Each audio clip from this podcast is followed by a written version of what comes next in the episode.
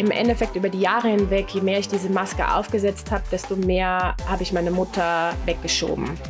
Ähm, meine Mutter war auf einmal für mich einfach nur noch peinlich. Also man muss dazu sagen, meine Mutter hatte ja nicht nur diese psychischen Dinge, sondern auch sehr starke körperliche Beschwerden. Meine Mutter musste sich zum Beispiel, weil sie, ähm, weil sie Schmerzen hatte, oft hinknien in der Öffentlichkeit. Das war für mich peinlich. Und die Leute sind immer vorbeigelaufen und haben, haben geguckt und so, oh Gott, was ist mit der los, gell? Und ich habe dann, ich dann irgendwie die Strategie entwickelt und bin dann einfach weitergegangen und habe in irgendwelche Schaufenster geguckt und so ungefähr, die gehört nicht zu mir. Herzlich willkommen zu einer neuen Folge von Verboten Ehrlich. Ich bin Erik Rolands und als Life-Coach treibt mich eine tiefgehende Neugier für Menschen, Psychologie und wie unser Kopf funktioniert. In diesem Podcast spreche ich ganz offen und ehrlich mit Menschen über Tabuthemen, über die kaum jemand offen spricht. Mir geht es darum, meine Gäste zu verstehen und vor allem möchte ich von ihnen und ihren Geschichten lernen. Ich möchte damit Impulse für deine Psyche und dein Denken mitgeben und meinen Beitrag dazu leisten, dass wir in der Gesellschaft angstfreier und offener über Themen sprechen können, die uns alle etwas angehen. Mein Gast heute ist Melanie. Sie ist Autorin und Performerin und inspiriert und bestärkt andere dabei, ihre Individualität zu leben. Mit ihr spreche ich heute über das Aufwachsen bei ihrer schizophrenen Mutter. Auf sehr persönliche und intime Weise nimmt mich Melanie mit durch ihre eigene Heldenreise und erzählt aus den Tiefen und Höhen ihrer extremen charakterlichen Anpassung an äußere Umstände über Jahrzehnte, wie sich das körperlich und psychisch auf sie ausgewirkt hat und dem Entwickeln ihrer eigenen Individualität und dem Finden zu sich selbst. Viel Spaß mit dieser Folge. Ich bin sehr, sehr happy, dass ich dich heute hier haben darf, ähm, weil ich glaube, dass, es, dass du sehr, sehr viele spannende Sachen zu erzählen hast, die jetzt nicht nur für dich natürlich relevant und interessant sind, sondern auch für viele andere da draußen. Ähm, aber ich würde dir tatsächlich das Feld selber mal kurz überlassen und dass du einfach mal ja ganz kurz ohne dass wir schon zu tief auf, auf irgendwie ein Thema vielleicht eingehen, mal ganz kurz dich vorstellst und vielleicht auch so ein bisschen unter welchem Stern du hier heute mit mir sprichst. Ja, also im Endeffekt Du hast ja schon gesagt, ich bin die Melanie, ähm, ursprünglich aus äh, Deutschland, lebe aber mittlerweile in Österreich. Mich hat es vor zehn Jahren eben nach Österreich verschlagen. Äh, da können wir bestimmt nachher auch nochmal genauer drauf eingehen. Ich habe äh, einfach gesagt, ich brauche irgendwann meinen Abstand und muss mein eigenes Leben äh, sozusagen führen und habe zwar immer noch ein ganz gutes Verhältnis zu meiner Familie, habe aber einfach gemerkt, ich muss mein eigenes Leben und mein eigenes Ding finden bin eben nach Österreich gezogen, habe mich vor circa zwei Jahren selbstständig gemacht, bin aber dahingehend eben noch im Aufbau. Also ich ähm, komme eigentlich klassisch aus der, wie soll man sagen, aus der Marketing- und Kommunikationsecke, habe Wirtschaftswissenschaften studiert ja. und habe dann aber irgendwann gesagt, ey, irgendwie passt das nicht mehr ganz so für mich und habe dann über einen längerwierigen Prozess eigentlich herausgefunden, was wirklich in mir steckt und das ist eigentlich eine Performerin, also eine Musikerin, eine Speakerin und äh, auch eine Autorin. Also ich habe ein Buch mhm. geschrieben, was im Herbst diesen Jahres auch rauskommt und dahingehend baue ich mich jetzt konsequent Schritt für Schritt langsam auf. Und ja, der Stern ähm, unter dem wir heute sprechen, ist äh, unter anderem eben, also ich würde sagen, übergreifend, das ist nämlich auch so das Thema, was mich äh, generell im Leben sehr beschäftigt, das ist das Thema der Individualität. Und ähm, als du dann eben auch gesagt hast, du möchtest einen Podcast machen, der wirklich so ganz ehrliche Themen behandelt und äh, eben, wie du es, wie er auch heißt, verboten ehrlich sein möchtest, hat mich das total angesprochen, ähm, weil eben gerade die Dinge, die auch zu meinem Buch geführt haben oder zu dem, was ich jetzt auch mache, ganz viel mit ganz viel verboten ehrlichen Themen mhm. zu tun hat. Ja. Ähm, und das ist unter anderem äh, meine Mutter, ähm, der auch mein Buch gewidmet ist, ähm, weil sie lange unter einer sehr starken psychischen Erkrankung gelitten hat, was ich natürlich als schon als kleines Kind sehr maßgeblich mitbekommen habe. Genauso wie aber auch eben körperliche Einschränkungen ähm, die ich mitbekommen habe, als ich geboren worden bin und die ich lang, lang sehr versteckt habe und mittlerweile eigentlich erkannt habe, ähm, wie vollständig es mich eigentlich macht, anstatt mhm. dass ich unvollständig bin. Genau. Und da freue ich mich schon sehr, mit dir drüber zu reden. ja, total. Also auch gerade gerade dieses Thema, ich finde das so spannend, Individualität, weil wir auch alle so so individuell und unterschiedlich sind mit ganz unterschiedlichen Kontexten, wie wir aufgewachsen sind, was uns mitgegeben wurde und so weiter und so fort. Und ähm, gerade auch da sind ja viele Dinge, glaube ich, die häufig überhaupt niemals auf den Tisch gebracht werden und worüber gesprochen wird, was so in einem Familienkreis abgeht und, ja. ähm, und solche Sachen. Und ich glaube, deswegen ist es auch wirklich ein super spannendes Gespräch, weil ähm, du da, glaube ich, nochmal auch eine ganz oder eine sehr spezielle ähm, Sicht auf, auf die Dinge hast und, und wie du vielleicht auch aufgewachsen bist. Und deswegen würde ich mhm. tatsächlich auch gerne einfach mal direkt reinsteigen. Ähm, mhm. Und ich, was ich immer wirklich total gerne mag, ist so ein bisschen so deine, deine eigene Heldenreise, wenn man es mal so nennen mag, vielleicht mal so äh, auch durchzugehen und mal anzugucken, was, was ist denn da alles passiert. Ähm, und das Beste, wie man eine Heldenreise starten kann, ist wahrscheinlich ganz am Anfang. ähm, wie, wie bist du ins Leben gestartet, Melanie? Was waren die Umstände deines Lebensstarts? Okay, meine Mutter würde jetzt sagen, Kind, du bist erst mal zwei Wochen zu spät gekommen. also ja. ich habe mir mal direkt verspätet. Das ähm, Lustige ist aber mittlerweile, ich mag das eigentlich nicht so zu spät zu kommen. Ich bin eigentlich eher der pünktliche Typ. Gelingt mir nicht immer, aber ja. also ich bin zwei Wochen zu spät gekommen. Ich bin äh, in Frankfurt am Main äh, zur Welt gekommen. Ähm, habe äh, Eltern, die beide noch ähm, sehr jung waren damals. Ähm, also meine Mutter war gerade mal 18, mein Vater war so leicht über 20 Jahre alt, also beide noch sehr jung. Ich war nicht geplant. Ähm, und ja, aber meine Mutter hat damals gesagt, sie, sie möchte mich unbedingt behalten. Und äh, mein Vater hat dann irgendwann nachgezogen und sagt auch mittlerweile, er ist da sehr froh drum, dass äh, meine Mutter sich so entschieden hat. Ähm, aber die Ehe meiner Eltern hat nicht lang gehalten. Und ähm, meine Mutter und ich sind dann in eine Plattenbausiedlung gezogen äh, in Frankfurt. Ähm, also es ist eher, wie soll man sagen, eine, eine Hochhaussiedlung und äh, das war eigentlich so ein bisschen auch die Drogenhochburg von Frankfurt. Also wenn man Frankfurt sich ein bisschen auskennt, in den 80ern, wo ich geboren worden bin, äh, war eigentlich eine ziemliche Drogenhochburg äh, gewesen. Und die haben dann immer so, wie soll man sagen, so Epizentren haben sie dann immer gesprengt. Äh, und mhm. irgendwann äh, hat sich das halt so zersprengt, dass äh, der größte Teil bei uns in dieser Hochhaussiedlung gelandet ist. Und ähm, ja, und was aber damals halt eben dazu kam, war, dass äh, meine Mutter schon seit klein auf aufgrund einer traumatischen Erfahrung an, also wir gehen mal davon aus, dass es die traumatische Erfahrung ausgelöst hat, äh, an einer Schizophrenie äh, leidet, an einer Halogen-Schizophrenie. Das heißt, meine Mutter sieht Dinge oder sah Dinge, die nicht mhm. da waren. Sie hat unter anderem äh, immer mal gerne einen Sensemann die Tür eingeschlagen. Und diesen Sensemann hat sie teilweise auch vorher schon gerochen. Also sie hat mir erzählt, dass der irgendwie nach Schwefel äh, sogar riecht. Und ähm, das hat natürlich mit meiner Mutter immer viel gemacht. Also meine Mutter selber ist ähm, eigentlich in einem sehr behüteten Verhältnis aufgewachsen, aber das Thema der, der psychischen Erkrankung, das wurde immer tabuisiert. Also meine Mutter war einfach das schwarze Schaf, ähm, die halt einfach nicht richtig funktioniert, die man irgendwie versteckt. Und natürlich hat das wahnsinnig viel mit meiner Mutter gemacht und hat diese Schizophrenie eigentlich nur noch mehr, wie soll man sagen, befüttert. Mhm. Und ähm, wenn eine, ein Mensch Schizophrenie hat, also so wie ich das zumindest bei meiner Mutter erlebt habe, ähm, dann hat das immer so, wie soll man sagen, so Phasen gehabt. Also es gab Momente, in denen meine Mutter voll da war und, und sehr aufmerksam war, aber dann eben, das war so zwei, drei Tage und dann eben ist es wieder, wie soll man sagen, so runtergekracht.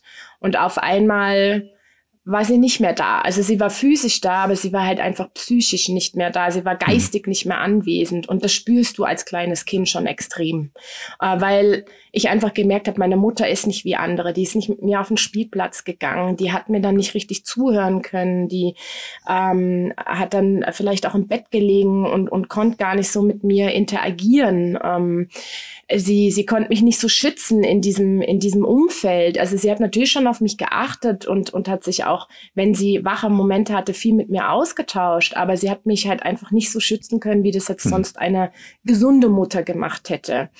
Und ja. ähm, gerade auch diese Phase, dieses, ähm, wie soll man sagen, dieses ähm, mal gute, ähm, mal gute Momente versus mal schlechte Momente. Das war, glaube ich, was, was mich extrem geprägt hat, ähm, wo ich heute auch immer noch manchmal merke, dass es eine Herausforderung ist, dem Frieden zu trauen und wirklich zu sagen, okay, mir darf trotzdem Gutes passieren, weil immer wenn was Gutes da ist, habe ich dann oft Angst, dass es mir weggenommen wird. Ja, ähm, das, äh, das passiert immer wieder. Ja, und dann war ich halt eben aber in dieser Plattenbausiedlung und irgendwann meine Mutter hat ja arbeiten müssen trotzdem. Sie war ja alleinerziehend. Ähm, und das hat sie immer gemacht, obwohl sie so krank war, dass sie trotzdem immer versucht hat zu arbeiten und hat sich da auch wirklich, äh, wie soll man sagen, reingekniet, um, um ähm, Geld zu verdienen. Und wir hatten äh, Gott sei Dank meine Großeltern in der Stadt und äh, meine Mutter hat dann gesagt, okay, ich, ich finde keinen keinen Platz, der mein Kind ähm, längerfristig, während ich arbeite, halt ähm, auf das Kind aufpasst. Ich brauche irgendwie eine Lösung. Und ähm, dann bin ich zu meinen Großeltern gekommen. Meine Großmutter hat mich damals sehr freudig aufgenommen.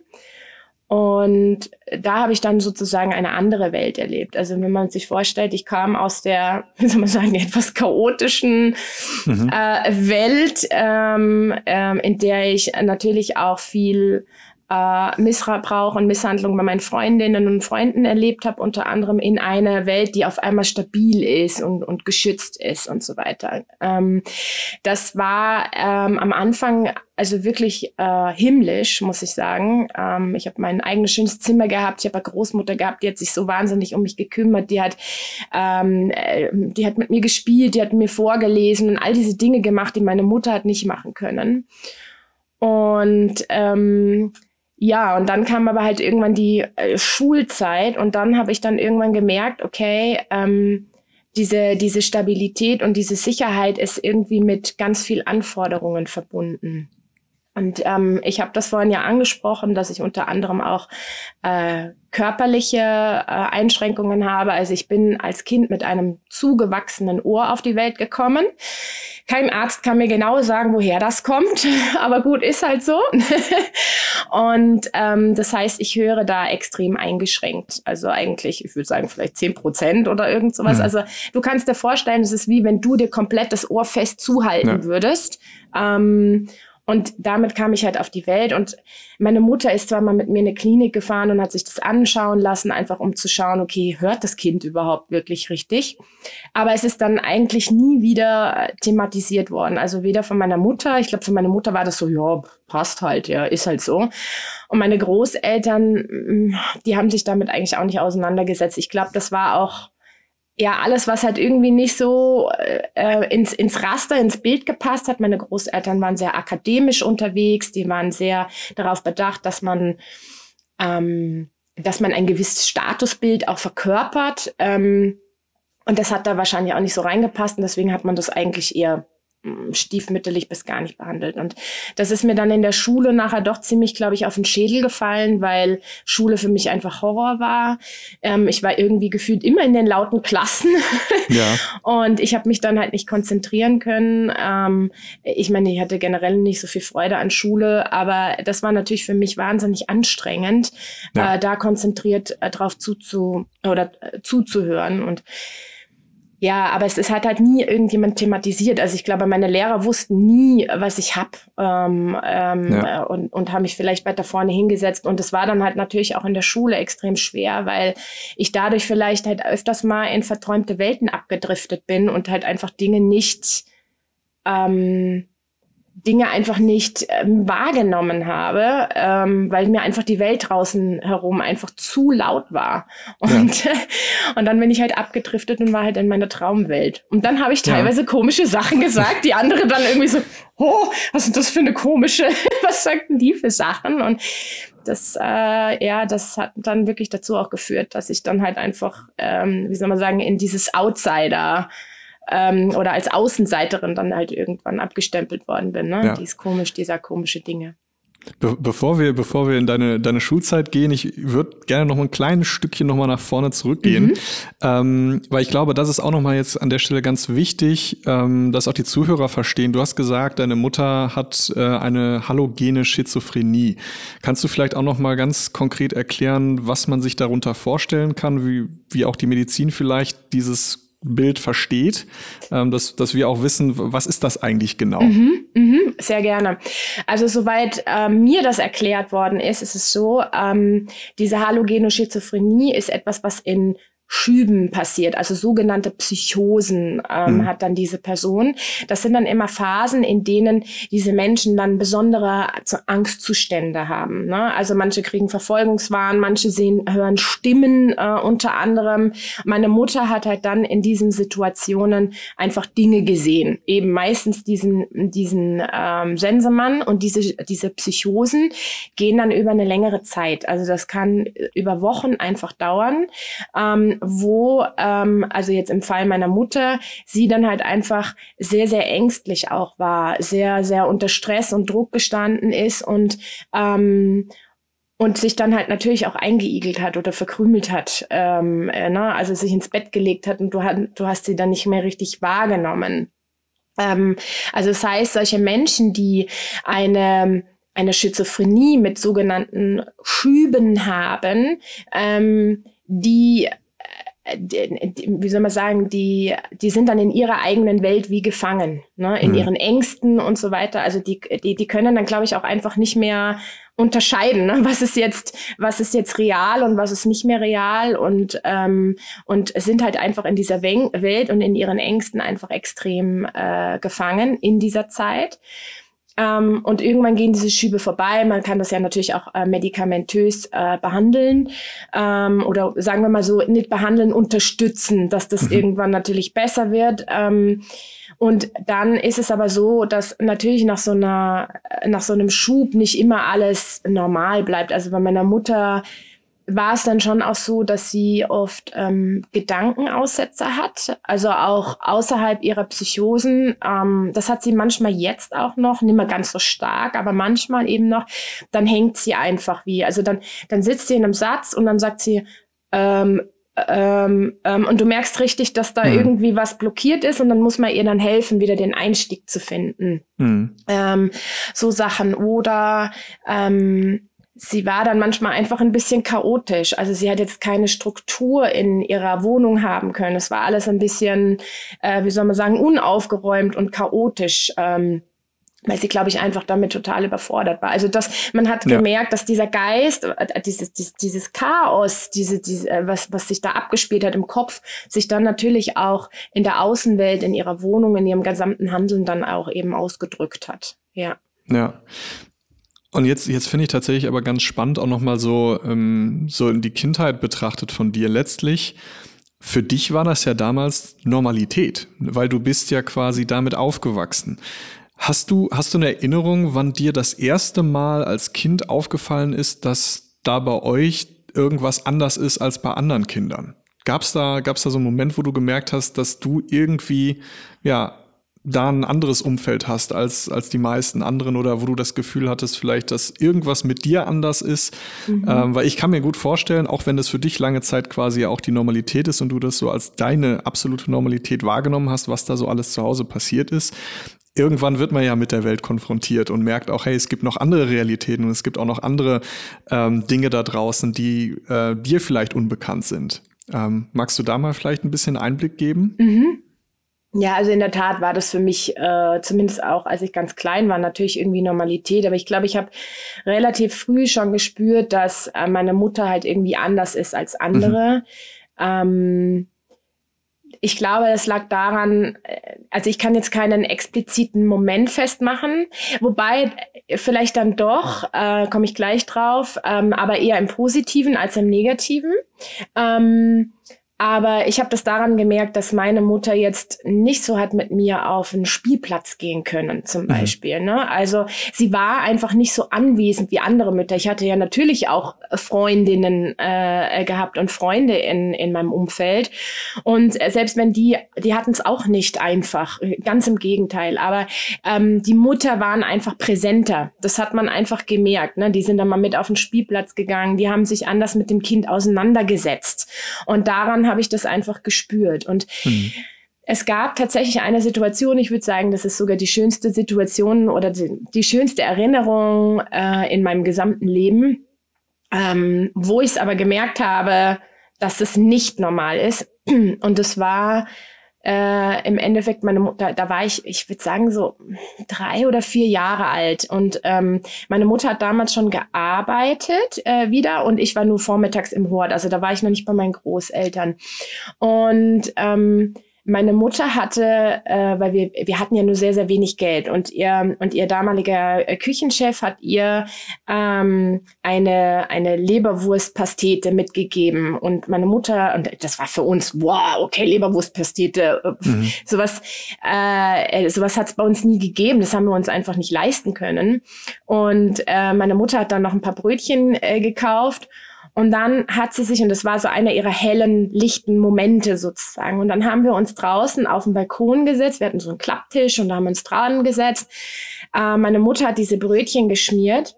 Und wir saßen da ähm, zusammen und haben diese Brötchen gegessen. Und dieser Moment mit meiner Mutter, der so, so intensiv war, wie wir gemeinsam diese Brötchen genossen haben, über die, über die Hochhäuser geschaut haben. Und meine Mutter war so anwesend. Ich habe mich in dem Moment einfach so sicher und geborgen gefühlt. Und da habe ich gemerkt, okay, ich glaube, das sind die Momente, so sollte es eigentlich sein. Hm. Und ich wusste ganz genau, ich muss diesen Moment so festhalten, weil der wird wieder vergehen. Das wird nicht wiederkommen. Und ähm, ja, ich glaube, das war so einer der prägenden Momente, die ich so in der Erinnerung habe, wo mir extrem bewusst war, ähm, dass meine Mutter anders ist als andere. Ja, ja, wow. Ähm, wie, wie war das für dich, ähm, sag ich mal, auch ein bisschen jetzt aus der Retrospektive betrachtet?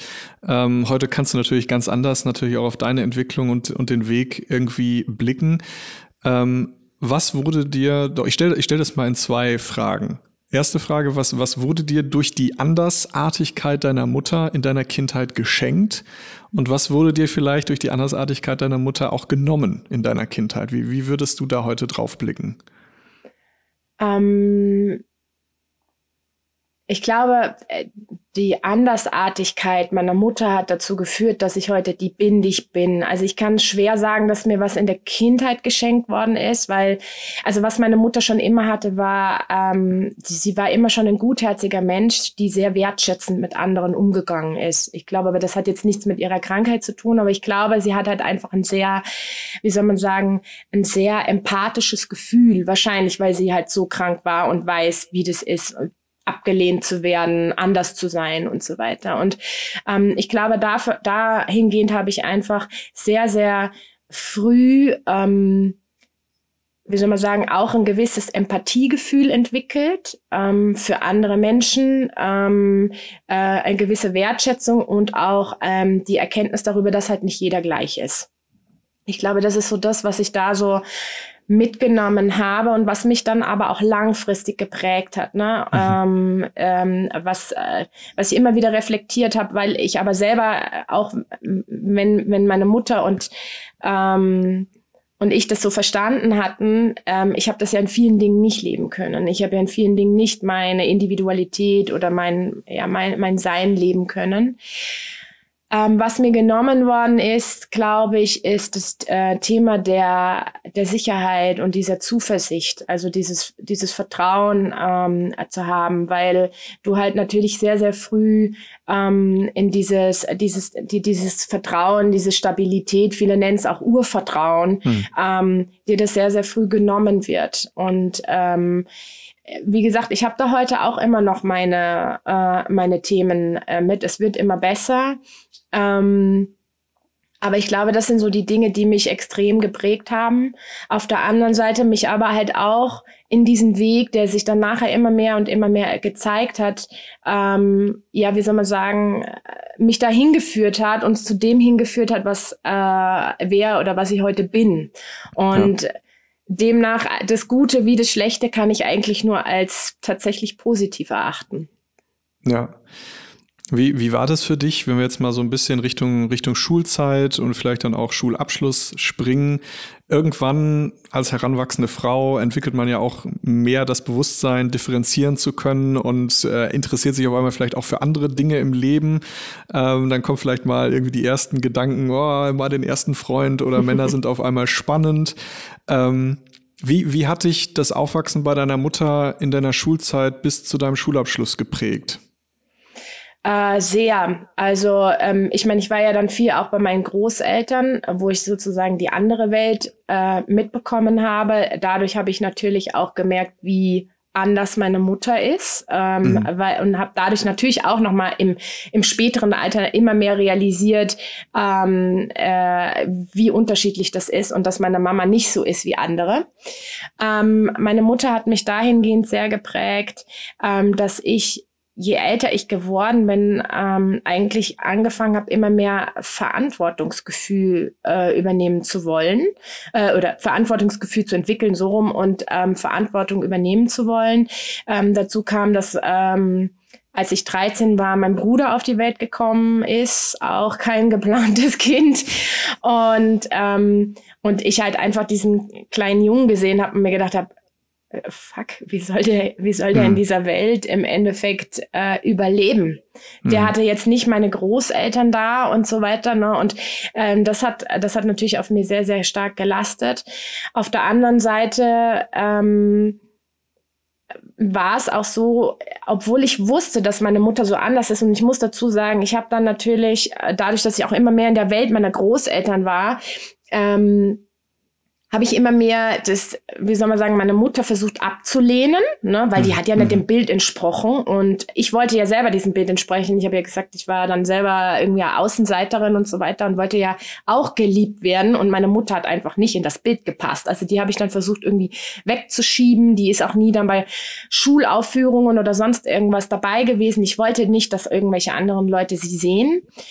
Ähm, aber auf der anderen Seite bin ich in den Ferien, bin dann immer in den Ferien bei meiner Mutter gewesen, bin ich da immer sehr, sehr gerne gewesen. Weil meine Mutter mir immer das Gefühl gegeben hat, trotz alledem, obwohl ich so eingeschränkt war, dass ich gut so bin, wie ich bin. Und sie hat mir ziemlich viel Freiraum gelassen. Es lag wahrscheinlich auch an der Krankheit. Ähm, dadurch war ich sehr schnell, sehr, sehr eigenständig. Aber das hat mir dann oft äh, geholfen, weil doch eben in, bei meinen Großeltern sehr, sehr viel Druck geherrscht hat, sehr, sehr viel Erwartungshaltung. Dann eben ich auch so diese Außenseiterin mit ganz viel Mobbing und keinem, äh, keine Ahnung, alle, was allem. Ähm, äh, dass ich dann in der, bei meiner Mutter habe so in meine eigene Welt eintauchen können. Da habe ich dann Zeit und Raum gehabt und habe mir dann wirklich meine eigenen Welten gesponnen und bin, habe dann so in denen gelebt. Und meine Mutter hat mich das gelassen. Also ich war, ich war wirklich so wie die ganze Zeit hin und her gerissen. Ne? Irgendwie war es cool bei meiner Mutter, aber irgendwie war die auch nicht cool, weil die war ja mhm. anders und hat irgendwie nicht so ins Bild gepasst. Und ja, und dann gleichzeitig muss ich aber noch diese Verantwortung äh, übernehmen, auch immer mehr für meine Mutter, weil eben eine unaufgeräumte Wohnung, das geht gar nicht. Ich habe mich dafür geschämt. Also habe hab ich natürlich mhm. in der Zeit, wenn ich bei meiner Mutter war, geputzt, gesaugt, gekocht, gemacht, keine Ahnung was alles. Habe dann gleichzeitig na nach meinem Bruder geschaut. Ähm, dann bin gerade am überlegen, wie ich das, äh, wie ich das erkläre. Ähm, äh, ja, und dann war da aber eben diese, diese andere Seite in mir, die halt eigentlich, wie soll man sagen, eben heranwachsen wollte, die sich finden wollte, mhm. die sich entwickeln wollte. Ähm, und das war eben nur in meiner, in meiner, in meiner Spielwelt, ähm, die ich dann, also die ich wirklich gelebt habe, in meinen vier Räumen sozusagen möglich und äh, gleichzeitig dann aber eben die Welt meiner Großeltern, wo ich habe halt eigentlich das nicht ähm, nicht ausleben können. Und dementsprechend war, war mein, wie soll man sagen, meine Jugend sehr sehr ähm, zwiegespalten, ähm, sehr sehr, ähm, ich weiß nicht, wo ich hin will. Und gleichzeitig eigentlich wusste ich es in mir schon, aber es hat halt einfach weder den, es hat nicht den Erwartungen, nicht dem Bild in jeglicher Hinsicht entsprochen. Und demnach habe ich eigentlich in, in beiden Welten versucht, mich dann irgendwie anzupassen, ähm, beziehungsweise in der Welt von meiner Mutter dann halt eben ganz viel äh, Verantwortung zu übernehmen und meine Mutter immer mehr versucht halt eben in dieses Raster dieser funktionierenden, richtigen Welt irgendwie reinzupacken. Und mhm. das, also das kannst du vergessen. Das funktioniert ja. nicht. Das ist eine Sisyphus-Arbeit. Ja. Ja, okay. Und jetzt stelle ich mir aber die Frage, wenn, wenn du schon sagst, dass du da in der, in der Schulzeit, in deiner Jugend irgendwie so zwiegespalten zwischen diesen zwei Welten schon eigentlich unterwegs warst, was ja per se wahrscheinlich nicht wirklich hilfreich dabei war, dich selber als individual, Individuum quasi zu finden. Und dann kommt man wahrscheinlich, äh, wäre jetzt meine Vermutung, dann geht's irgendwie Richtung Ende Schulabschluss. Und eigentlich ist das ja dann der Punkt, wo man auch mal Entscheidungen treffen muss für sich Richtung, ne, ich, möchte vielleicht irgendwas mit meinem Leben machen, aus mir machen. Ja. Wer bin ich denn eigentlich? Was, wie, wie ist es denn dann weitergegangen? Ja, ja, äh, Stich in die Wunde. ja, tatsächlich ein Riesenthema. Also ich habe ja vorher erzählt, dass ich so in meiner Welt gefangen war und die was heißt gefangen? Eigentlich war ich nicht gefangen, ich habe sie geliebt, diese Welt. Ähm, ja. ähm, und das war die Welt der Musik. Mhm. Äh, die Welt der, der Performance der Stars. Also ähm, mein Vater ist Musiker, muss ich dazu sagen, oder also nicht hauptberuflich, aber nebenberuflich und äh, oder äh, aus dem Hobby heraus hat immer Band gehabt, hat Gitarre gespielt und dadurch war immer recht viel Musik bei uns auch im Haus. Also meine Mutter liebt selber äh, sehr Musik und dadurch war Musik eigentlich immer äh, ein Thema. Also es hat mich immer sehr begleitet. Und ähm, ich habe dann relativ früh erkannt, dass ich es liebe eigentlich zu singen und äh, mich ge generell viel mit Musik auseinanderzusetzen. Also ich habe äh, Nachmittage damit verbracht, ständig irgendwie CDs durchzusingen, nachzusingen äh, und so weiter. Also ich war da auch sehr schnell drin und sehr gut drin, ähm, habe ein sehr gutes Gespür für die richtigen Melodien gehabt und so weiter. Habe dann in der Schule auch im Chor gesungen und ähm, dann war es aber irgendwann so, äh, dass ich dann äh, mehr schon auch, äh, wie soll man sagen, wollte. Also ich habe dann, ich habe dann unter anderem meine Lieblingsband gehabt. Das war Take That zu der, der damaligen Zeit die klassische Boygroup. Ja. Genau, kennst du auch, gell?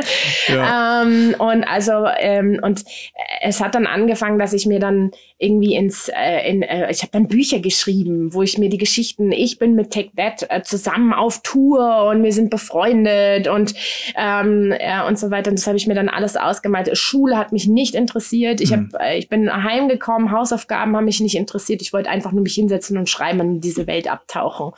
Und ähm, diese Welt habe ich dann eben bei meiner Mutter, die dann viel gearbeitet hat, daheim in der Wohnung ausgelebt, hatte dann auch eine Freundin, die war auch Take That Fan und wir haben dann gemeinsam, haben wir dann in unserer Take That WG gewohnt und äh, und haben da mit den Performances, ähm, also mit den mit Musikauftritten der Band mitgefiebert und ich habe da teilweise mitgesungen und so weiter. Also wir waren da ganz into it und ähm, ja, aber irgendwann kam halt eben einfach immer mehr dieses Thema der Verantwortung und auch der Schule. Also äh, ich war halt, es, es gab da so ein paar einschneidende Erlebnisse in der Schule. Ähm, ich wollte halt langfristig einfach nicht die Außenseiterin sein. Wenn du da die ganze Zeit äh, äh gemobbt wirst oder äh, mhm. dir gesagt wird, du bist scheiße, ähm, das wollte ich irgendwann nicht mehr. Und dann gab es natürlich ein einschneidendes Erlebnis in der Schule, äh, wo mir im Endeffekt einige der Schüler und Schülerinnen gesagt haben, ja, ich würde alle nur nachmachen und ich würde komisches Zeug reden und so weiter und so fort.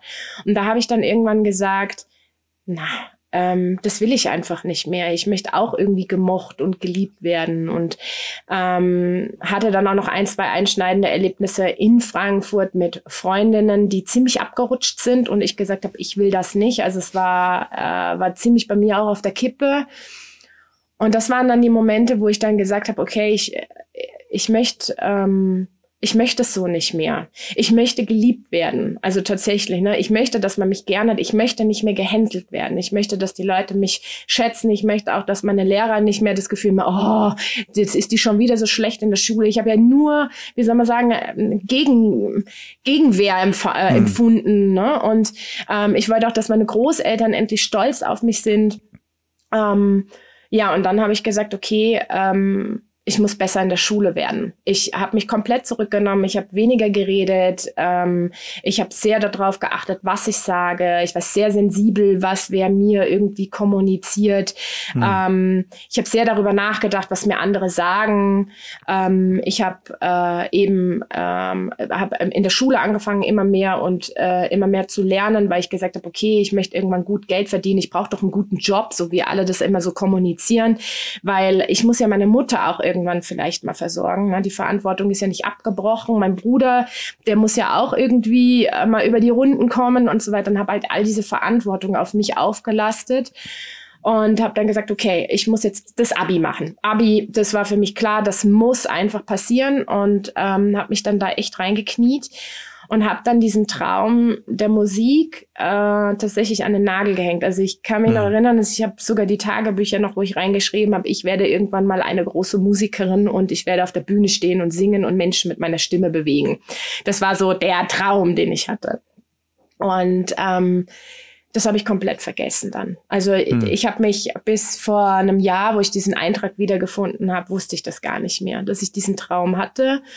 Und ähm, habe aber halt auch, ähm, habe aber dann gesagt, okay, ähm, was ist jetzt, was ist jetzt wichtig? Eben ja, die, die, ähm, die Schule hat jetzt absolute Priorität und habe auch dann äh, im Chor aufgehört und so weiter, weil ich auch gemerkt habe, dieser Musikunterricht, also so wie das stattgefunden hat, ich habe da gar nicht reingepasst in dieses Raster der auswendig lernen, perfekte mhm. Noten können und so weiter. Also das ähm, war nicht meins und dann hatte ich auch immer das Gefühl, ich bin nicht gut genug. Ne? Also ich hatte mhm. immer mal wieder Klavierunterricht und Gitarre ausprobiert, aber so wie die, wie mir das beigebracht worden ist, hatte ich da einfach keinen Spaß dran.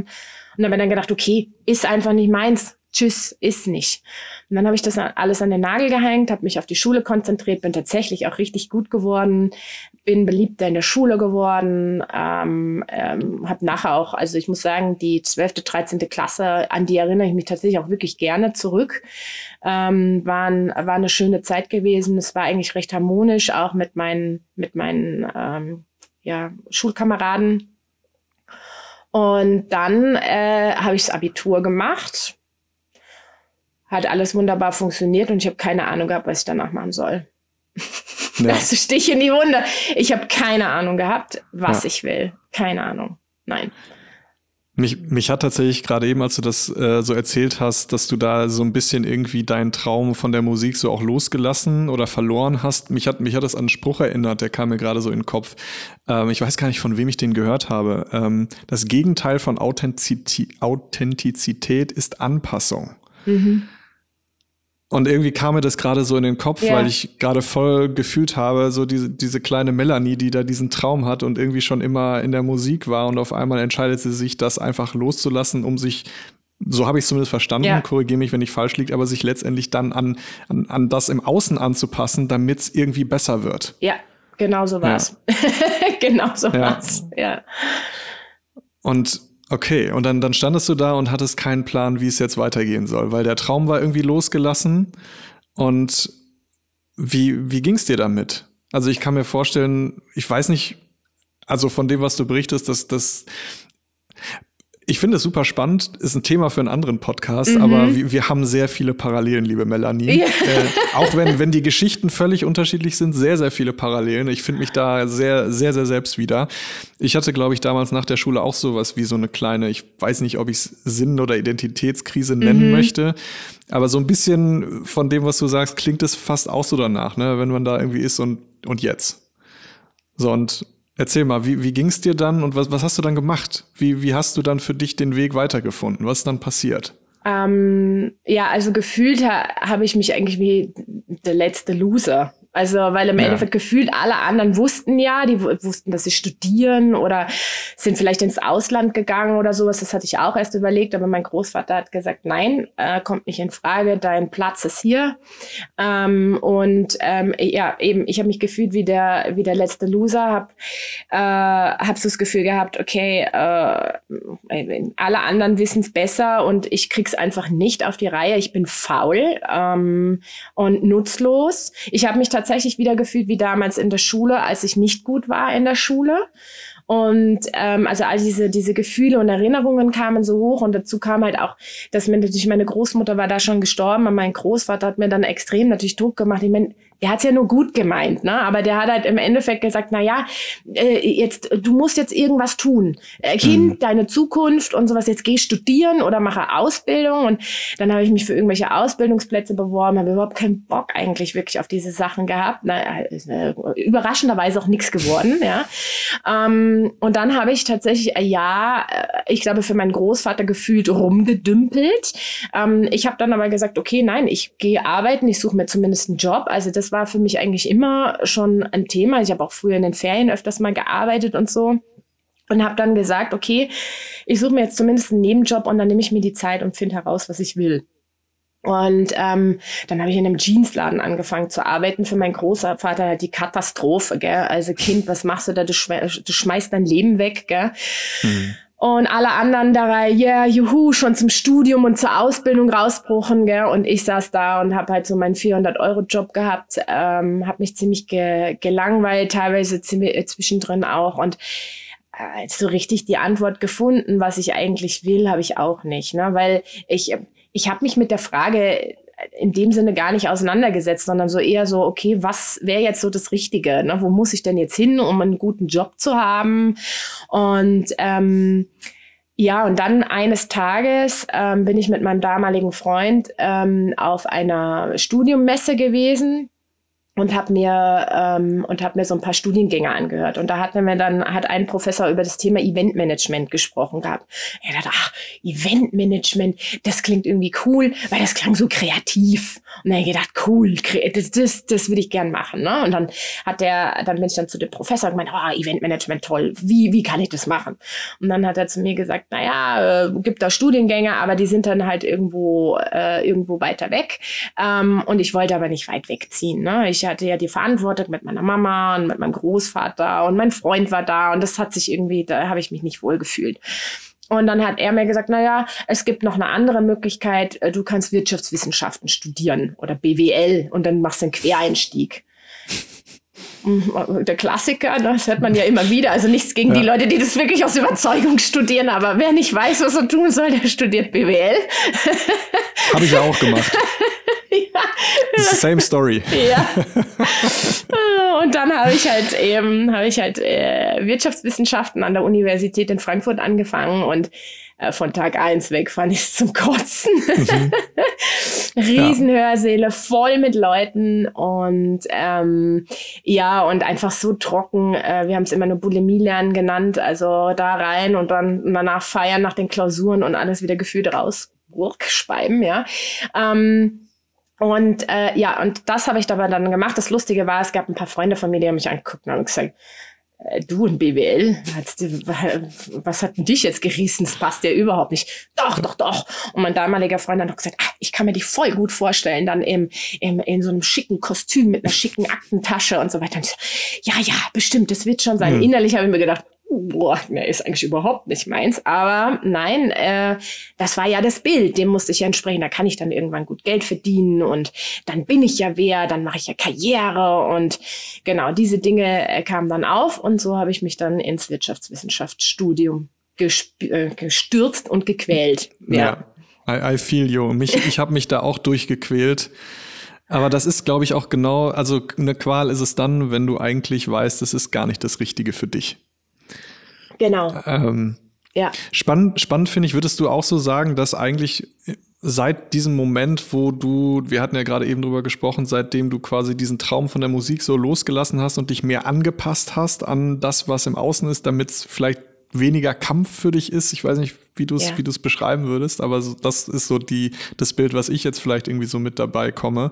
Ähm, wie lange hast du dann insgesamt dich auch verstellt oder eine Maske vielleicht aufgehabt, dass du gar nicht du selbst warst. Weil ich kann mir vorstellen, ne, wenn du sagst, in dem, in dem BWL-Studium, das hat ja eigentlich gar nicht zu dir gepasst. Ja? Innerlich wusstest du eigentlich die ganze Zeit, ne, du hast nur so, uh, ja. Ähm, wie lange hattest du diese, diese Maske auf oder, oder wie lange hast du dich als Mensch verstellt, bis du deine eigene Individualität wiederentdecken konntest? Also lang. Also das mit dem Wort Kampf, das kann ich total unterschreiben. Also für mich war das tatsächlich dieses ich will einfach nicht mehr. Ich, ja. ich, ich, will geliebt werden. Ich will gemocht werden. Ich, ich möchte einfach nimmer heimkommen und ständig diese Kommentare von meinen Klassenkameraden im Kopf haben. Ich will heimkommen und das Gefühl haben, dass meine Großeltern stolz auf mich sind und sagen, jawohl, Kind, das hast du super gemacht. Ja? Ich wollte nicht mehr das Gefühl haben, dass meine Lehrer mich ständig angucken und sich denken, oh, was sind das für eine faule Nudel? Ja? Die wird's eh nie schaffen. Ähm, ich wollte diese Ablehnung einfach nicht mehr. Ja ich war einfach des Kampfes müde und habe einfach gesagt, okay, ich muss mich dem, ich muss mich dem jetzt irgendwie beugen oder fügen. Und ähm, dieser, also dieses, dieses, äh, ändern oder diese Maske aufsetzen, das war am, am Anfang, würde ich sagen, erstmal Umstellung. Dann hat es sich eigentlich ziemlich einfach angefühlt, also recht im Flow. Also wie gesagt, die 12. und 13. Klasse war für mich echt super. Da hatte ich auch zwischendrin das Gefühl, okay, ich fühle mich da wirklich wohl mhm. und, und gehe da auf. Und dann aber mit den Jahren hinweg ist es irgendwann immer, immer schwieriger geworden. Das habe ich, das habe ich nicht gemerkt, das habe ich nicht ja. bewusst wahrgenommen, ne? sondern du merkst es dann irgendwann, dass ähm, körperliche Symptome anfangen, dass du das Gefühl hast, auch auf einmal so, ich weiß nicht, irgendwann kam in mir der Gedanke, ich glaube, irgendwann muss ich mal eine Psychotherapie machen. Ich wusste mhm. nicht, woher das dann irgendwie kam, ähm, aber ich habe irgendwie gemerkt, irgendwas stimmt nicht. Und dann wird der Körper irgendwann auch immer lauter und immer lauter. Und ähm, bei mir war das im Endeffekt, ich habe dann die Maske, sagen wir mal, locker über 20 Jahre aufgehabt. Also Boah. ich würde mal sagen, dass ich die Maske abgesetzt habe, war vor ich würde mal sagen, dass ich so richtig angefangen habe, meine Maske abzusetzen. Das hat erst angefangen, wie ich mich entschieden habe, mich selbstständig zu machen. Also vor zwei, drei Jahren ungefähr. Also es hat Wahnsinn, natürlich schon vorher ja. angefangen mit Burnout und keine Ahnung, ja, wo du dann ja. mal so ein bisschen überlegst. Aber so richtig gecheckt habe ich das erst vor ein paar Jahren. Ja. Wahnsinn. Auch 20 Jahre ist echt eine lange Zeit. Mhm. Ne? Also da, da, da geht ja richtig was an dir auch vorbei. Ja. Und ich, und, und was ich halt auch so bemerkenswert finde, das kann ich von mir genauso sagen. Also ich habe auch ewig lang in meinem Leben eine Maske getragen. Und es kostet so viel Energie, jemand zu sein, der du gar nicht bist. Es kostet so viel Energie. Und bei mir war es ja auch körperlich. Ich hatte auch einen Burnout und äh, dann ging auf einmal nichts mehr. Ähm, ja, krass. Und beschreib mal diese, diese 20 Jahre, die du diese Maske getragen hast. Was hast du da gemacht? Um, und wie hat sich ähm. das für dich angefühlt? Mhm. Also um, jetzt ähm. heute aus dem Bewusstsein heraus. Lange hast ja. du es ja wahrscheinlich gar nicht bewusst irgendwie gecheckt, dass Nein, du da eigentlich die ganze Zeit nicht. was machst, was überhaupt hm. nicht zu dir passt. Nein, ich habe dann ja. einfach gedacht, ich bin falsch. Ne? Also ja. es war immer, ich bin falsch. Also das war, glaube ich, so das. Ähm, und so richtig gecheckt habe ich das ja erst, wie ich dann angefangen habe, mein Buch zu schreiben, weil es da ja, genau um diese Geschichten auch geht. Ähm, also ich würde sagen, also äh, zum einen, ja, ich habe halt dann eben weiter studiert. Also ich, ich habe zwischendrin extreme Hänger gehabt. Also auch mit, also ich war so verzweifelt und habe so gelitten. Ähm, aber ich habe halt einfach gesagt, ich ziehe das durch. Also für mich gab es keinen Abbruch. Und ich, also ich stand echt oft an der Kippe und habe mich dann wieder gefühlt wie in der Schulzeit. Und es war immer so, ich bin falsch. Also ich mache ja. irgendwas nicht richtig. Und ähm, bin dann nachher auch in, sagen wir mal, in einer Beziehung gewesen ähm, die für mich sehr toxisch war oder ich würde sagen, ja, generell einfach toxisch war. Ne? Und ähm, habe halt auch immer gedacht, ich muss in gewisse Bilder passen. Also für mich, ich kannte das ja aus der Schule, bei uns waren immer die, die sportlichen, äh, die waren immer die beliebten, die, die, ähm, äh, die hippen, die coolen und so weiter. Und dann ähm, habe ich halt einen, äh, habe ich meinen damaligen Freund kennengelernt und der war halt auch so. Der mhm. war halt irgendwie sportlich und cool und ähm, und dann habe ich mir gedacht, boah, der ist es. Also der, mhm. der ist mein, mein Soulmate sozusagen, mit dem kann ich nämlich endlich so sein. Ne? Jetzt kann ich auch die Coole sein und so weiter. Ne? Und ähm, bin dann in dieses Leben mit rein, ähm, reingegangen von ihm und ähm, er war halt der Supersportler und ich habe das versucht halt eben mit Snowboarden und Surfen und keine Ahnung was allem. Ähm, mitzumachen ähm, und gleichzeitig aber auch, also Leistung war in der Zeit einfach generell ein Riesenthema. Also von Leisten in Form von äh, vom Studium, von der Arbeit und so weiter bis hin ähm, zum Sportlichen war da ein Riesenthema und ich habe mich da einfach reinpresst. Ne? Und mein Körper hat teilweise geschrien, wollte eigentlich nicht mehr und äh, und ich hatte überall blaue Flecken und Muskelkater bis zum Abwinken von diesem ganzen sportlichen Zeug. Aber ich wollte ja mithalten, ich wollte ja wer sein. Mhm. Ne? Und dann äh, habe ich auch wahnsinnig viel Geld ausgegeben, weil ich mir coole Klamotten kaufen wollte. Ich wollte ja in diesen, in diesen Snowboarder-Skater-Style reinpassen und ähm, habe mich da halt irgendwie total angepasst, auch in dieser Beziehung und habe mich in dieser Beziehung halt wahnsinnig abhängig gemacht. Ne? Also ich meine, der, ja. das hat natürlich er auch gespürt. Ne? Also das, ähm, und das war dann ein ziemliches Ping-Pong-Spiel in dieser Beziehung. Ähm, und auf der anderen Seite eben habe ich dann versucht, trotz alledem während dem Studium immer nebenbei auch zu arbeiten, äh, weil ich gemerkt habe, eben dieser ganze theoretische Kram und äh, das ist irgendwie nicht meine Welt und es ist irgendwie nie um den Menschen gegangen. Und ich habe mir gedacht, das ist doch nicht die Realität. Also ich habe eine ganz andere Realität erlebt.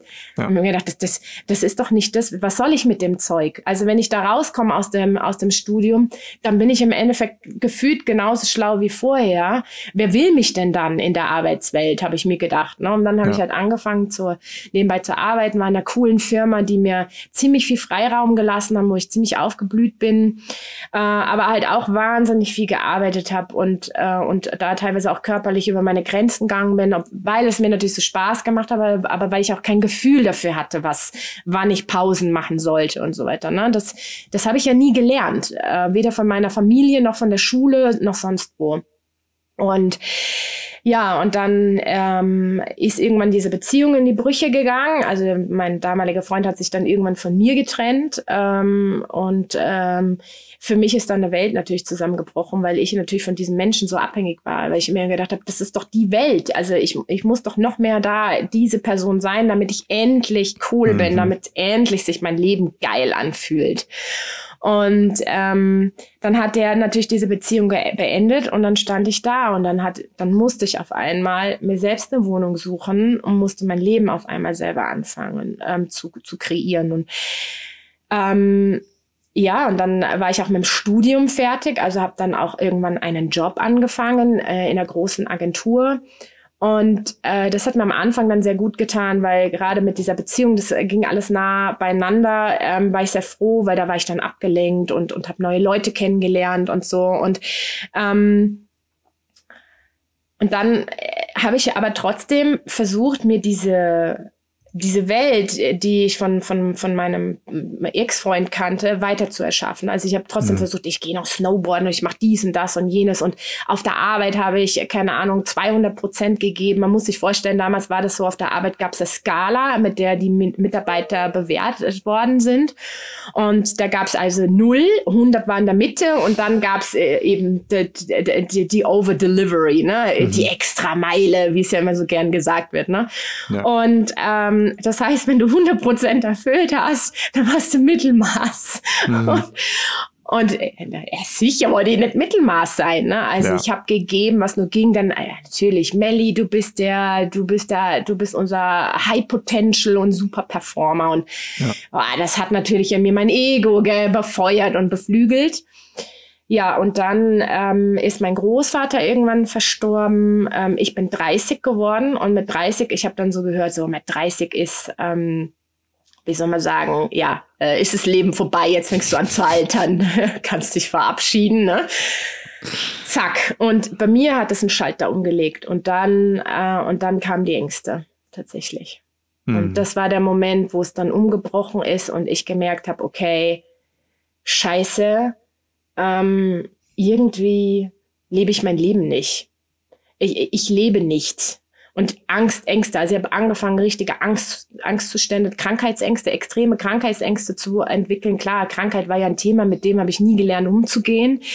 Ähm, und ähm, dann, dann habe ich Krankheitsängste entwickelt, habe Angst gehabt, mir fallen die Haare aus, ich könnte Krebs haben. Äh, lauter so Geschichten, die haben mich bis ins Bett gezwungen, dass ich keine Energie mehr hatte, weil dieses Gedankenkreisen immer stärker geworden ist.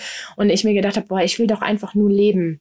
Und damals habe ich es aber nicht verstanden verstanden. Ich habe trotzdem gedacht, ich muss noch mehr dieses Leben leben, was, äh, was mein Ex-Freund hatte. Und ähm, habe dann auch gedacht, ich muss nach Australien auswandern ähm, und äh, habe dann auch bei der Firma, die international aufgestellt äh, ist, ähm, angefragt und das ist dann, das ist dann über eine längere Zeit gegangen und ist dann nichts geworden. Das war dann für mich der nächste Scherbenhaufen und so ist es dann eigentlich immer mehr in so eine Abwärtsspirale gegangen, bis ich irgendwann gesagt habe, ich muss ich muss aber trotzdem hier raus. Also irgendwas in mir drin mhm. hat dann irgendwann gesagt, ich muss aus diesem Rad raus, auch mit meiner Mutter und äh, wie dann halt eben mein Großvater auch gestorben ist und so weiter, habe ich einfach gemerkt, okay, ich muss jetzt irgendwie mein eigenes machen. Ich habe nicht gewusst, was. Ich war immer noch in dieser Welt von meinem Ex-Freund, aber ich wusste, ich muss was eigenes machen. Und das war dann irgendwann der Moment, dass ich gesagt habe, okay, ich ziehe nach Österreich. Und da kann ich ja dann noch mehr Snowboarden und, mhm. und so weiter. Und, und ich habe halt diese Unabhängigkeit. Ähm, genau. Und so bin ich dann nach Österreich gekommen. Ja.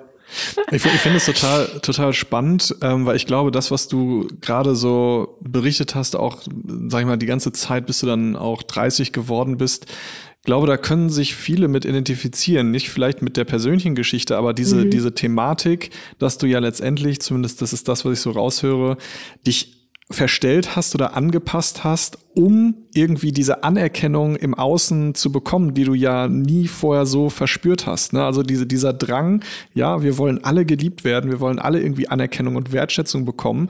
Und weil, es, weil du es nicht bekommen hast, hast du dann irgendwann angefangen, an dir etwas zu verändern, um es im Außen irgendwie hinzukriegen, ja. dass es kommt. Ja? Sei es über Leistung, was auch immer du dann da letztendlich gemacht hast. Und ich glaube, das ist etwas, da können sich viele mit identifizieren. Ja? Diese, dieses Gefühl, da ist nicht genug Liebe und dann fängt man an, sich so anzupassen, dass man das irgendwie für sich im Außen erschafft, aber man entfernt sich dabei ja auch gleichzeitig selber sehr stark von sich. Ja. Ähm, finde ich, finde ich super spannend und ich glaube, das ist halt echt etwas, wo sich ganz, ganz viele mit identifizieren können, weil sie das vielleicht auch so ein bisschen wahrnehmen. Ja, das ist ja häufig der Fall. Ähm, ich bin ich bin ja auch Coach und ich habe häufig auch Leute, die die dann irgendwie mit Mitte Ende 30 in, in, in einer Lebenskrise sind und ja. eigentlich feststellen, ich habe hier die ganze Zeit was gemacht, was überhaupt nicht zu mir passt. Ja, und wer bin ich denn eigentlich? Was will ich denn eigentlich? Ja.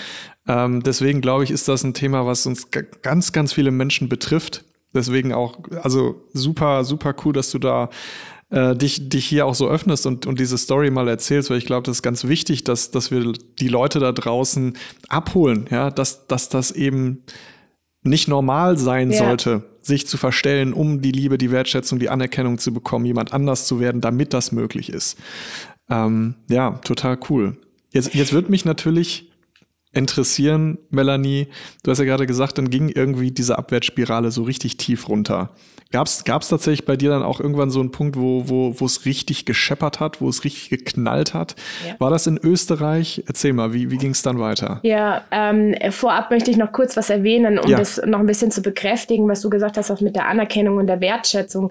Das Verrückte dabei ist ja auch, warum man, glaube ich, seine Maske auch so lange oder warum ich sie so lange nicht abgesetzt habe, war, weil es ja funktioniert hat. Ja. Das ist ja das Verrückte dabei. Du ja. passt dich an und es funktioniert. Ja. Du wirst auf einmal gelobt, du wirst auf einmal geliebt und so weiter. Ne? Was ich glaube, was einfach so wahnsinnig mit unserer Leistungsgesellschaft zusammenhängt. Ne? Wir haben halt alle diese Prägung im Kopf und ja. genau dann bist du richtig. Also dann erfährst du die Wertschätzung und die Liebe. Und äh, deswegen eben hat das auch bei mir so lange gedauert, bis ich überhaupt angefangen habe, diese Maske abzusetzen. Ähm, das einschneidende Erlebnis war dann tatsächlich erst einige Jahre später. Also ich bin dann äh, nach Österreich gezogen, habe dort gearbeitet, habe meinen äh, jetzigen äh, Lebensgefährten kennengelernt ähm, und wir haben dann gesagt, wir ziehen noch mal eine Zeit lang nach Neuseeland, ähm, weil wir beide gesagt haben, wir wollen noch mal ins Ausland. Ich mir vor allen Dingen vorgestellt, ja cool, dann ist die geile Beach Chick, gell? dann gehe ich nach Neuseeland und jeder wird sich denken, boah, ist die cool, die geht ins Ausland und macht da macht da ihre ihr Ding und surft die Wellen.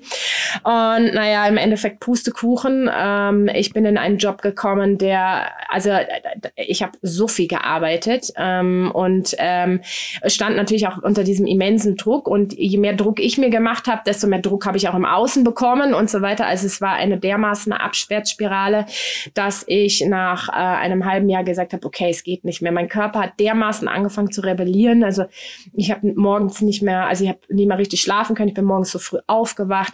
Ich habe Hustenreiz gekriegt gekriegt, meine Nase ist gelaufen. Also das kannte ich schon von früher, ähm, dass ich wirklich, also wie als hättest du einen Wasserhahn angemacht, gell? Mhm. Äh, meine Nase gelaufen, Husten, äh, Magenverspannungen, also alles äh, mögliche ähm, bis hin zu kompletter Energielosigkeit. Und dann habe ich damals gesagt, okay, ich muss die Reißleine ziehen. Das geht für mich so nicht mehr. Mein äh, Freund hat damals auch gesagt, er möchte eh auch nicht für immer dort bleiben. Das war für ihn eigentlich eh immer klar. Und dann bin ich nach einem halben Jahr da wieder äh, zurück äh, mit ihm, habe mich da auch gefühlt wie der letzte Loser, weil im Endeffekt äh, wäre es schon so doof und geht aus, äh, aus Neuseeland wieder zurück. Hast es wohl nicht geschafft. Ne? Also ich habe mich da wirklich mhm. als, ähm, als gescheitert an, angesehen.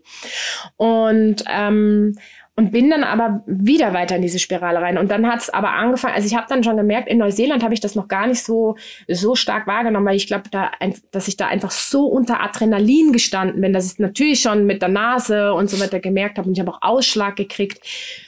Aber ähm, als ich dann zurückgekommen bin, also meine Nackenschmerzen, die ich früher immer mal immer mal hatte, sind extrem stark geworden. Also ich habe dann wirklich bis zu äh, Kopfschmerzen gekriegt und dann sind bei mir die Krankheitsängste losgegangen. Ne? Oh, ich hm. könnte ja hier Tumor haben. Oh, ich könnte ja keine Ahnung Darmkrebs haben und und so weiter. Also in einer Tour ist es gegangen. Ich habe Verspannungen gehabt, dass meine Physiotherapeutin sich gefragt hat, was ich gemacht habe. Also die war fix und fertig, wie sie meinen Rücken erlebt hat.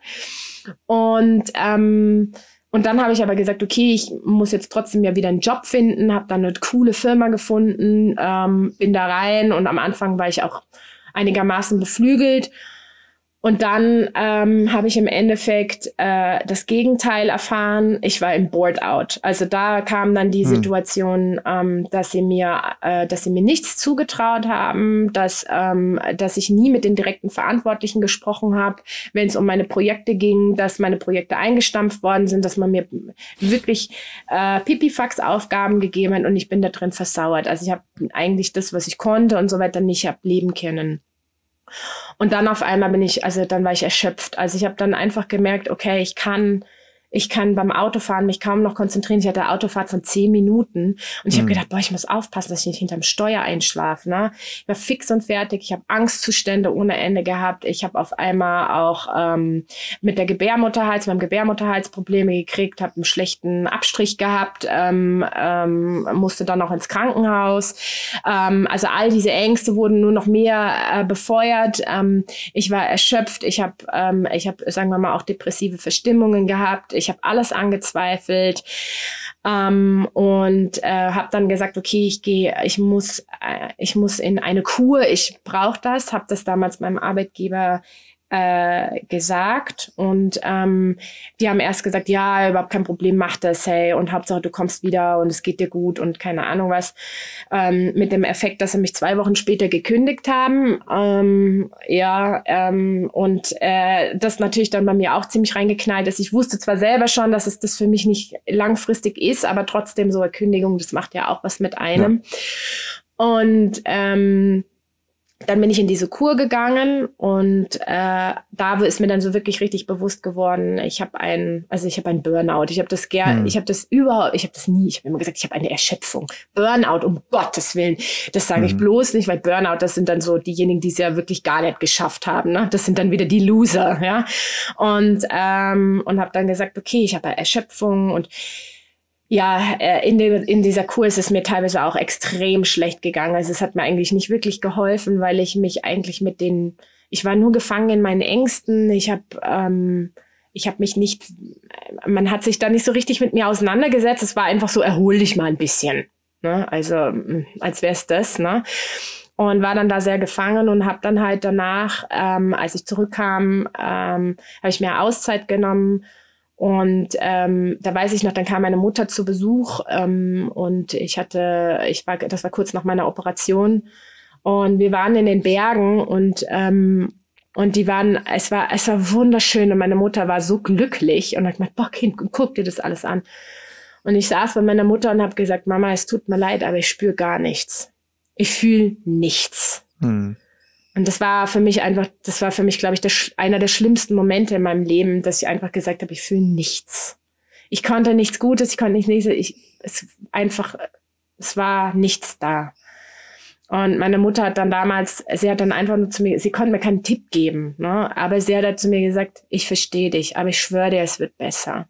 Es wird wieder gut werden. Und hat sie recht gehabt. Gott sei Dank. Ja.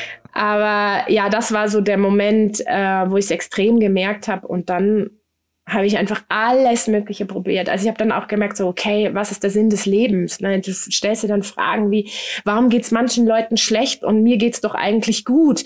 Wieso gibt's diese Ungerechtigkeit im Leben? Warum bin ich hier? Ähm, gibt's einen Gott oder mhm. gibt's keinen? Ich bin zwar katholisch aufgewachsen, war Messdienerin lange Zeit, aber habe halt einfach mit diesem typischen Glauben, da in dem Sinn, da habe ich nichts anfangen können, ja. Und ähm, all diese Fragen kommen dann auf. Wer bin ich? Wo, wo bin ich? Dann habe ich angefangen, Bücher zu lesen über Quantenphysik, über alles Mögliche. Du, du, du tust dir dann alles einverleiben, was nur geht. Aber so wirklich geholfen hat's mir nicht, muss ich sagen, weil ich nicht die Maske abgelegt habe. Also ich mhm. habe dann irgendwann gelernt, wie du das in der Kohle hast, du musst mehr Nein sagen. Das ist so mhm. der Klassiker, den ja. du hörst. Und das, das stimmt ja auch. Äh, das allein hilft nicht. ähm, du musst, äh, du musst mehr Nein sagen, habe ich dann zwar mehr in mein Leben eingebaut, aber ich habe dann immer noch weiter, ich wusste nicht, mhm. was ich machen will und dann bin ich wieder in, in, in dasselbe Raster rein und habe weiter in Firmen gearbeitet, wo ich den ganzen Tag am PC gesessen bin und wo viel ähm, Druck da war oder halt ähm, ja Erwartungen gestellt worden sind und so weiter. Ne? Und es ist dann nicht wirklich besser geworden tatsächlich. Ja. Wie, wie würdest du in dieser ganzen Zeit ähm, die Beziehung zu deiner Mutter beschreiben und, und wie viel ähm, Bezug oder wie viel Auswirkung auch noch von, von ihr quasi auf dein Leben irgendwie da an der Stelle da war? Wie, wie würdest mhm. du das bewerten heute? Ähm, also im Endeffekt über die Jahre hinweg, je mehr ich diese Maske aufgesetzt habe, desto mehr habe ich meine Mutter weggeschoben. Mhm. Ähm, mhm. Meine Mutter war auf einmal für mich einfach nur noch peinlich. Also man muss dazu ja. sagen, meine Mutter hatte ja nicht nur diese psychischen Dinge, sondern auch sehr starke körperliche Beschwerden. Meine Mutter musste sich zum Beispiel, weil sie, ähm, weil sie Schmerzen hatte, oft hinknien in der Öffentlichkeit. Das war für mich peinlich. Hm. Und die Leute sind immer vorbeigelaufen und haben, haben geguckt und so, oh Gott, was ist mit der los? Gell? Und ich habe dann, ich habe dann irgendwie die Strategie entwickelt und bin dann einfach weitergegangen und habe in irgendwelche Schaufenster geguckt und so ungefähr, die gehört nicht zu mir. Hm. Pfui Org, ja. Also äh, wirklich, also wo ich mir mittlerweile denke, so, wie muss ich meine Mutter gefühlt haben, gell? Aber ich habe ähm, ich habe sie dann immer mehr weggeschoben, auch in, also gerade in der Beziehung auch mit meinem damaligen Freund sehr, sehr weggeschoben, weil das irgendwie auch in das Raster, also in das Familienbild, also oder in das Bild von seiner Familie auch nicht reingepasst hat und so weiter und die auch sehr abschätzig dann äh, mal über meine Mutter gesprochen haben und so und und für mich war äh, klar, meine Mutter vermiest mir mein Image sozusagen, mhm. mal zu sagen, also das ähm, das geht so nicht. Und äh, auch, was ich ja immer so mitgekriegt habe, auch von meinen Großeltern, ja, die lebt in ihrer eigenen Welt und ähm, die redet sich alles schön. Meine Mutter ist ein sehr, sehr dankbarer Mensch ähm, und eine Wahnsinnsqualität, die aber meiner Mutter immer als so, hey, ja, schau doch mal, die, die, die, die baut sich da ihre Traumschlösser. Und äh, was sie so sagt, ist alles nicht so nicht so wahr. Und ähm, ich habe ein sehr sehr kritisches Bild meiner Mutter gegenüber entwickelt, habe das auch meinem Bruder so gegenüber tatsächlich auch kommuniziert und habe gesagt, ah, du, pass auf mit der Mama und äh, glaubt ja nicht alles und so mhm. weiter. Mhm. Und ähm, ja, und äh, habe mich dann einfach immer mehr und immer mehr von ihr abgekapselt, habe dann auch nicht mehr so viel mit ihr telefoniert und gesprochen. Ich bin ja dann auch nach Österreich gezogen, weil ich einfach auch gemerkt habe, ich brauche diesen Abstand. Ich habe natürlich dann hier und da in schlechten Phasen war ich schon öfters immer wieder bei ihr und ich muss ja auch echt sagen, da bin ich sehr dankbar, dass sie mir da immer dann doch irgendwie wieder zugehört hat, wenn es mir schlecht ging, also gerade auch nach der Beziehung, die auseinandergegangen ist. Aber im Endeffekt habe ich sie immer wieder, immer, immer mehr und immer mehr weggeschoben und habe mich einfach für sie äh, geschämt und habe halt einfach nicht ja. mehr so viel mit ihr gesprochen, ne? auch über Wochen hin, hinweg nicht, ja. Bis, äh, bis ich dann selber, bis es mir dann selber scheiße ging, ja. Ja, ja. Würdest, würdest du auch sagen, so insgesamt, wenn, wenn, wenn wir jetzt mal diese, diese ganze Entwicklung von deiner Kindheit bis, bis zu diesen richtig tiefen Spiralen, in die du da irgendwie mit dir reingekommen bist, ähm, hat, hat sich die Beziehung zu deiner Mutter auch dahingehend entwickelt, dass du sich quasi konstant immer weiter von ihr da auch entfernt hast? Oder gab es da so Phasen? Ging das immer irgendwie weiter weg voneinander? Wie, wie würdest du das beschreiben? Weil ich glaube, oder das, das was ich gerade mhm. so, so interessant fände, ist eben auch diese, ähm, diese Prägung, die du ja mitbekommen hast durch deine Mutter, die du ja dann relativ schnell auch als etwas, ich weiß nicht, ob, ob du sagen würdest, bedrohliches für dein Leben irgendwie wahrgenommen hast, ne? dass sie dir peinlich ist, dass sie irgendwie mhm. anders ist, dass du sie am liebsten verstecken wolltest vor den anderen oder der Welt. Ähm, wie, wie würdest du diese, diese gesamte Entwicklung beschreiben? Also ich glaube, bedrohlich äh, trifft's äh, definitiv. Also ja. sie war mhm. eine Bedrohung, äh, die, eine Bedrohung eben für mein, für mein Bild, was ich ja der ja. Außenwelt von mir preisgeben wollte. Und ähm, im Endeffekt würde ich sagen, ja, es war ähm, es war ein konstantes, immer mehr äh, wegdrücken mit hin zu doch mal immer wieder so Peaks, wo ich dann doch mehr mit ihr zu tun hatte. Also gerade in meiner Teenagerzeit eben habe ich versucht, sie zu biegen also mhm. das, das, ähm, da habe ich versucht, alles dran zu setzen, damit sie ähm, so wird, wie sie hätte, wie sie sein muss, weil ich auch nicht gewusst habe, was sie hat. Also ich mhm, wusste ja nicht, ja. was, was sie für eine Krankheit hat. Da hat ja keiner mit mir drüber gesprochen und beziehungsweise es wurde ja auch nicht angenommen. Ne? Und ähm, da habe ich sie mir versucht zurechtzubiegen. Da hatte ich dann natürlich schon mehr mit ihr zu tun, aber das war, ich meine, klar, Teenager, viel Streitereien, viel geschrien, viel Tränen seitens meiner Mutter. Also ich habe meine Mutter regelmäßig zum Weinen gebracht, ähm, weil ich ähm, ja versucht habe, sie da reinzubiegen und zu sagen, du musst jetzt mehr aufräumen, du musst jetzt das mhm. und wie kannst du, wieso kriegst du das nicht äh, hin? Das, das kann doch nicht sein. Also wirklich äh, richtig vorwurfsvoll. Ähm, irgendwann habe ich das dann aufgegeben, äh, weil dann weil ich mir dann auch gedacht habe, das funktioniert immer. Meine Großmutter mir auch gesagt hat, du, ich habe ich hab deine Mutter schon vor keine Ahnung Jahren aufgegeben. Ich meine, wenn das eine eigene Mutter über ihr Kind sagt, das ist schon org. Mhm. Ähm, aber äh, im Endeffekt habe ich sie dann wie auch aufgegeben, habe dann einfach gesagt, okay, ich muss mich da mehr distanzieren. Und ähm, diese Distanzierung ist dann sehr, sehr stark geworden in meiner Beziehung, also in der Studienzeit. Ähm, äh, dann eben mal kurz ein bisschen mehr geworden, äh, wo ich dann eben aus dieser Beziehung draußen war und so weiter, dass wir uns da mal regelmäßiger gesehen haben. Ähm, und als ich dann nach Österreich gegangen bin, da habe ich mich dann schon, ähm, wie soll man sagen, richtig abgenabelt. Mhm. Ähm, und da haben wir dann manchmal auch wochenlang nichts voneinander gehört. Also ich glaube, ähm, das war dann, sagen wir mal, die Zeit, wo ich dann am am wenigsten mit meiner Mutter zu tun hatte. Also ich würde sagen, es war wirklich so ein konstantes, mhm. langsam konstantes äh, Wegdrücken. Genau. Ja, ja. Okay. Spannend. Und aber dann ist ja noch mehr passiert. Also scheinbar zumindest ist das, was ich so von dir jetzt mitbekomme, deine Individualität hast du irgendwie wiedergefunden oder bist mhm. da jetzt auf jeden Fall auf irgendwie einem ganz neuen Lebensweg für dich gerade, den du beschreitest. Ähm, mich würde interessieren, was ist dann passiert, dass du da für dich diesen Schalter umlegen konntest? Aber auch vor dem Hintergrund, wie hat das vielleicht auch nochmal die Beziehung zu deiner Mutter verändert, dass mhm. du dich an der Stelle verändern konntest? Da nimm uns doch mal gerne jetzt in das, ich hoffe, Happy End. Ja. Oder was, was da am Ende, ja. äh, am, am, Ende irgendwie dieser, dieser Geschichte jetzt irgendwie ja. noch passiert ist. Nimm, nimm uns da gerne mal mit. Was, was ist dann passiert? Ähm, ja, also nachdem ich ja eben dann mir irgendwie alles so einverleibt habe und äh, trotzdem in diesen Jobs war, habe ich ja einfach gemerkt, okay, es wird irgendwie nicht so wirklich besser. Ich habe dann auch versucht, irgendwie, äh, wie soll man sagen, äh, Stunden zu reduzieren. Ne? Also das hörst du ja jetzt auch immer mehr, die Leute wollen mehr Teilzeit arbeiten, ich meine, ja. jedem das seine. Aber im Endeffekt habe ich einfach gemerkt, das ist es einfach gar nicht. Ne? Also ich kann Teilzeit arbeiten, ich kann auch nur einen Tag in der Woche arbeiten, es wird nicht besser, weil ich irgendwie nicht, nicht in dem bin, was mir anscheinend entspricht, aber ich wusste halt nicht genau was. Und dann ähm, haben äh, mein Freund und ich äh, damals entschlossen, eben äh, weiter rauszuziehen auf, äh, wie soll man sagen, aufs Land oder in eine kleinere, in eine kleinere Stadt ähm, an einen See. Ähm, ich liebe Wasser, muss ich dazu sagen. Wasser tut mir einfach wahnsinnig gut. Das ist mein Element. Und wir haben uns dort, ähm, haben uns dort eine Wohnung gekauft und haben dann gesagt, okay, wir wollen da eigentlich leben. Und das war dann, glaube ich, so, da hat es dann angefangen, sich zu verändern. Ähm, das war, ich habe dann meine Nachbarin kennengelernt. Meine Nachbarin äh, beschäftigt sich mit Kinesiologie und äh, Energiearbeit und ich war ja sowieso für alles offen. Naja, oh cool, zu dir muss ich mal gehen. So, und dann hat die mit mir dann äh, so eine so eine Übung gemacht und hat dann so die Hand so vorgehalten, ne, vor meinem Bauch ja, ja, mach du mal, gell, was soll denn da jetzt passieren? Gell? Der ganze ESO-Kram da, na ja, sind wir mal, sind wir mal gespannt, was da rauskommt.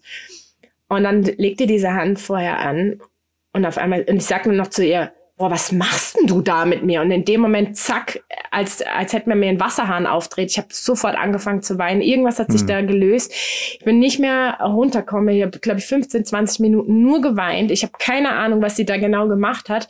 Aber das hat das so gelöst. Und dann habe ich mir gedacht, okay, wow, okay, äh, was ist da, was ist da los? Ich hatte ja auch immer noch sehr, sehr starke Rückenschmerzen, immer noch sehr, sehr starke körperliche Symptome. Also es gab eigentlich nur ganz, ganz wenige Tage, an denen ich keine Schmerzen hatte. Und ich wollte ja davon weg. Also mein Körper hat mich eigentlich mhm. immer mehr und immer mehr auch, sagen wir mal, dazu gezwungen, mir darüber Gedanken zu machen, was ich da eigentlich will und wie ich von diesen Rückenschmerzen wieder wegkomme. Also mein Körper war da ein ganz, ganz maßgeblicher Teil von, von dieser Reise und dieser Entwicklung.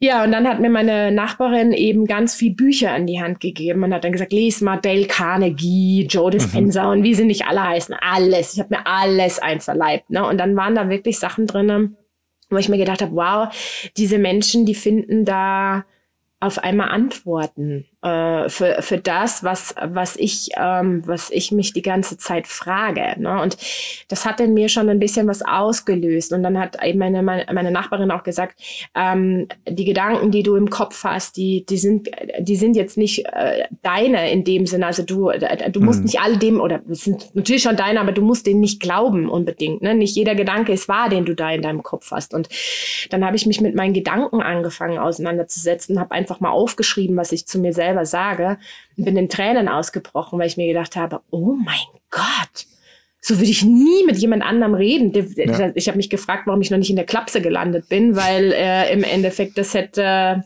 äh, ja, das, das hätte man ja eigentlich gar nicht überstehen können und äh, bin mit dem immer mehr bewusst geworden. Und gleichzeitig habe ich aber auch gemerkt, also weil ich mich mit meinen Ängsten und äh, mit all diesen Dingen mal auseinandergesetzt habe, was da so dahinter steht und habe so langsam angefangen zu kapieren, okay, meine Ängste ähm, zeigen mir eigentlich was auf. Also die wollen mir aufzeigen, okay, du bist da irgendwo nicht bei dir selbst und deswegen sind diese Ängste da.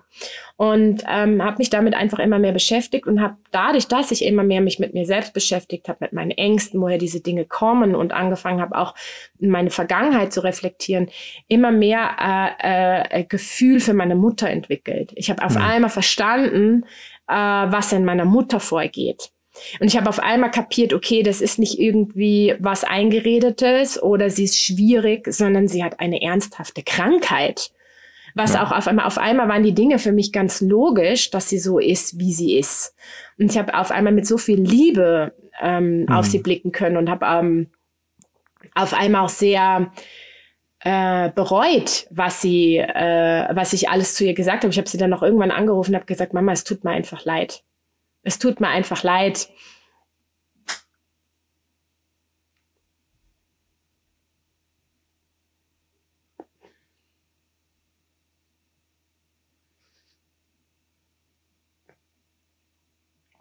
Es tut mir einfach leid, was ich dir gesagt habe und wie ich dir gegenüber war.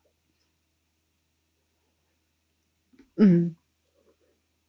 Und das hat halt wahnsinnig viel verändert. Also wir haben ja.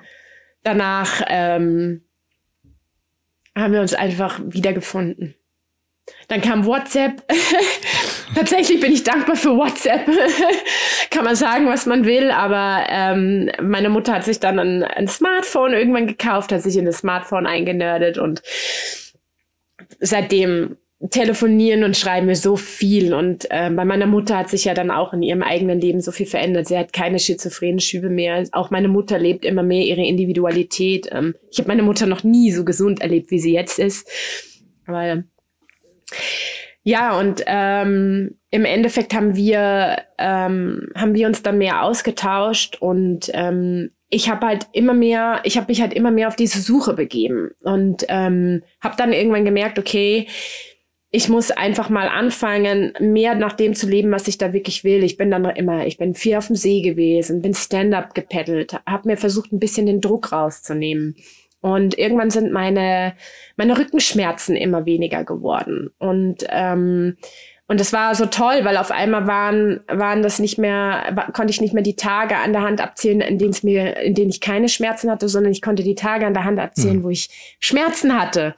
Und dann wusste ich auch, okay, ähm, das ist jetzt nicht, das ist nichts mehr Tragisches. Am Anfang hatte ich immer Angst, okay, die kommen jetzt wieder komplett zurück. Und irgendwann habe ich gemerkt, nein, die gehen auch wieder. Und ich habe dann auch verstanden, woher es kommt und konnte es schneller lösen.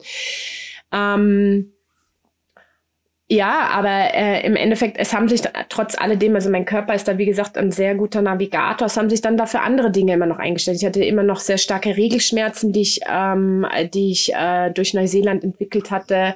Ähm, ich hatte manchmal Tinnitus oder auch Magenbeschwerden. Also ich habe immer noch gemerkt, ich bin nicht ganz, äh, ich bin nicht ganz richtig, äh, also richtig für mich äh, auf meinem Weg sozusagen. Und ähm, und dann habe ich irgendwann gemerkt, auch dass ich in diesem Arbeitskonstrukt, in diesem in dieser Arbeitswelt, ähm, wie sie gelebt wird, in, in, das war nicht meins. Also ich habe immer wieder gemerkt, ich werde so dermaßen eingeschränkt. Mir fehlt es an Wertschätzung, mir fehlt es an Freigeistigkeit und Freiheit, äh, mir fehlt es an Kreativität, ähm, dass ich irgendwann dann gesagt habe, okay, jetzt mache ich mich selbstständig. Ich habe riesen Schiss davor gehabt, äh, weil auch gerade so finanzielle Geschichten. Also ich merke auch, dass das heute immer noch eine Herausforderung für mich ist, weil ähm, auf einmal bist du wie soll man sagen, der Creator deiner, deiner eigenen finanziellen Situation. Bist du ja vorher auch, aber es ist halt doch was anderes, ob jemand ja. monatlich auf dein Konto einzahlt, ne? Und ähm, das hat wahnsinnig viel Druck in mir ausgelöst. Ähm, und ich habe dann halt gedacht, okay, äh, ich mache mich jetzt selbstständig und mache mich halt selbstständig mit den Dingen, die ich gut kann. Ne? Also Unternehmensberatung angemeldet, weil ich kam ja aus dem Marketing und der Kommunikation und so weiter. Ja.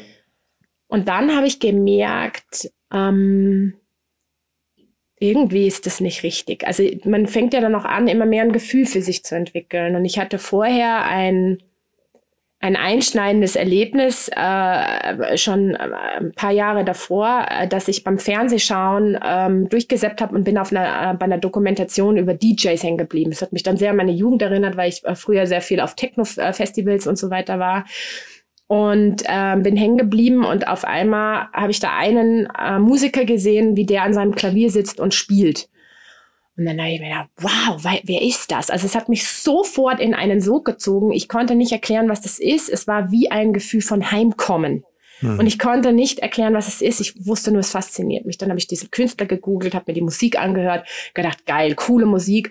Und diese Musik hat angefangen, mich zu begleiten und immer mehr zu begleiten. Und dann hat das irgendwann was in mir getriggert. Und dann habe ich gedacht, wow, geil wäre es doch mal mit dem einen Song aufnehmen. Mhm. Und dann habe ich angefangen, seine Musik zu singen und so weiter. Und dann habe ich gemerkt, so, wow, okay, da bewegt sich irgendwas.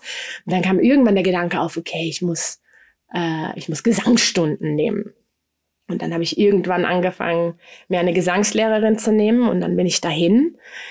Und ich habe ja vorher, ich habe zwar im Chor gesungen, aber ich habe ja nie alleine vor einer mhm. fremden Person gesungen und meine Stimme so offenbart. Und wenn man, äh, ich weiß nicht, ob du singst, aber wenn, wenn man singt, das ist was super Persönliches und was super ja. Emotionales. Also du hast wirklich das Gefühl, du gibst dein komplettes Inneres nach außen. Und das war ja was, das war ich ja nicht gewöhnt. Ne? Ähm, äh, das war ja eigentlich für mich eher noch so ein No-Go, also immer noch.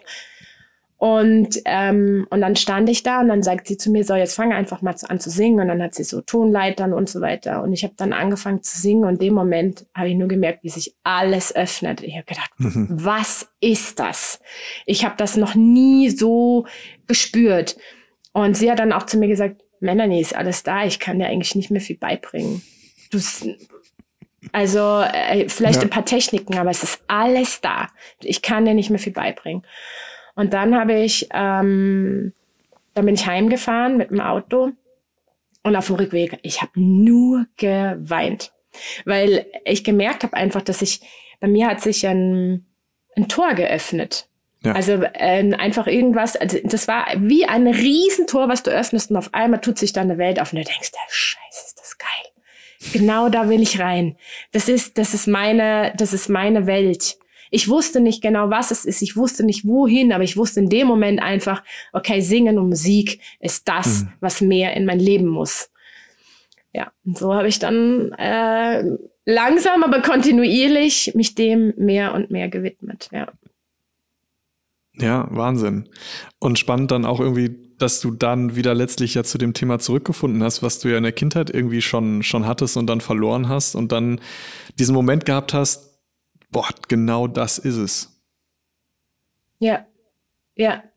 Ich meine, man muss schon auch dazu sagen, es bedeutet wahnsinnig viel ähm, Herausforderung. Also es ist nicht so, dass ich jetzt dann gesagt habe, jawohl, das ist es so und jetzt werde ich sofort mhm. Musikerin. Also das war ja. ein immenser Prozess und auch dieser Prozess, also ich habe mich ja dann eben äh, weiter auch mit Persönlichkeitsentwicklung, mit Spiritualität und so weiter beschäftigt und habe dann, musste auch ehrlich sagen, ich bin dann da schon auch in ziemliche Spiralen reingekommen. Also weil auch da ähm, habe ich mich dann wahnsinnig unter Druck gesetzt. Ne? Ich war dann mehr damit beschäftigt, ähm, zu gucken, dass ich meinen Geist beruhige, dass ich Glaubenssätze abbaue, ähm, dass ich ähm, noch mehr ins Vertrauen komme, dass ich visioniere, dass ich manifestiere und so weiter. Mhm. Und bin dann in so eine in so eine Abwärtsspirale gekommen, weil ich gedacht habe, ich muss ja das Leben irgendwie ja doch kontrollieren. Ne? Jetzt mache will ich mir das vielleicht aufbauen, aber irgendwie hatte ich ja auch Angst und dann habe ich doch immer noch am auch am Alten festgehalten, weil das war ja sicher. Ne? Da, da, da kannte ich mich ja aus und,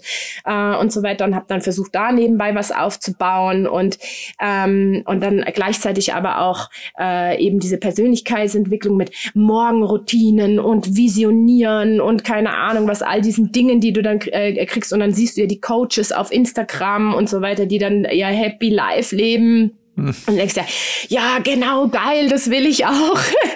Und äh, endlich eben, genau, endlich das geile Leben führen. Also mhm. das hatte ich immer noch im Kopf, immer noch. Ja, ne? Also ich war ja. immer noch nicht bei mir selbst ankommen. Endlich dieses geile, geile Leben. Und ähm, äh, ja, und das hat mich dann irgendwann, also mein Körper hat mir dann irgendwann so immer wieder die, die Klatschen gegeben und auch im Außen immer wieder habe ich Klatschen gekriegt, wo ich einfach gemerkt habe, okay, ich glaube, das ist nicht mein Weg, weil alle Welt sagt dir, okay, du musst ja meditieren, du musst irgendwie mehr ja. bei dir sein und so weiter ah, na, also meditieren ist einfach nicht meins. Ich habe das wirklich genug probiert, dann durfte ich mir anhören, du machst halt einfach nur nicht richtig, du nimmst dir nicht die Geduld. Es ist nicht mein Weg. Das habe ich irgendwann lernen dürfen und du in dieser in dieser Persönlichkeitsentwicklung oder auch äh, in dieser Spiritualität, du wirst mit so viel so viel Dingen konfrontiert und auch schon wieder dieses, du musst das machen, du musst das machen, du musst das machen, du sollst schon wieder in Raster passen und du wirst ja so, so perfektioniert. Also um dieses, wirklich dieses Annehmen, wer, wer bin ich denn eigentlich wirklich?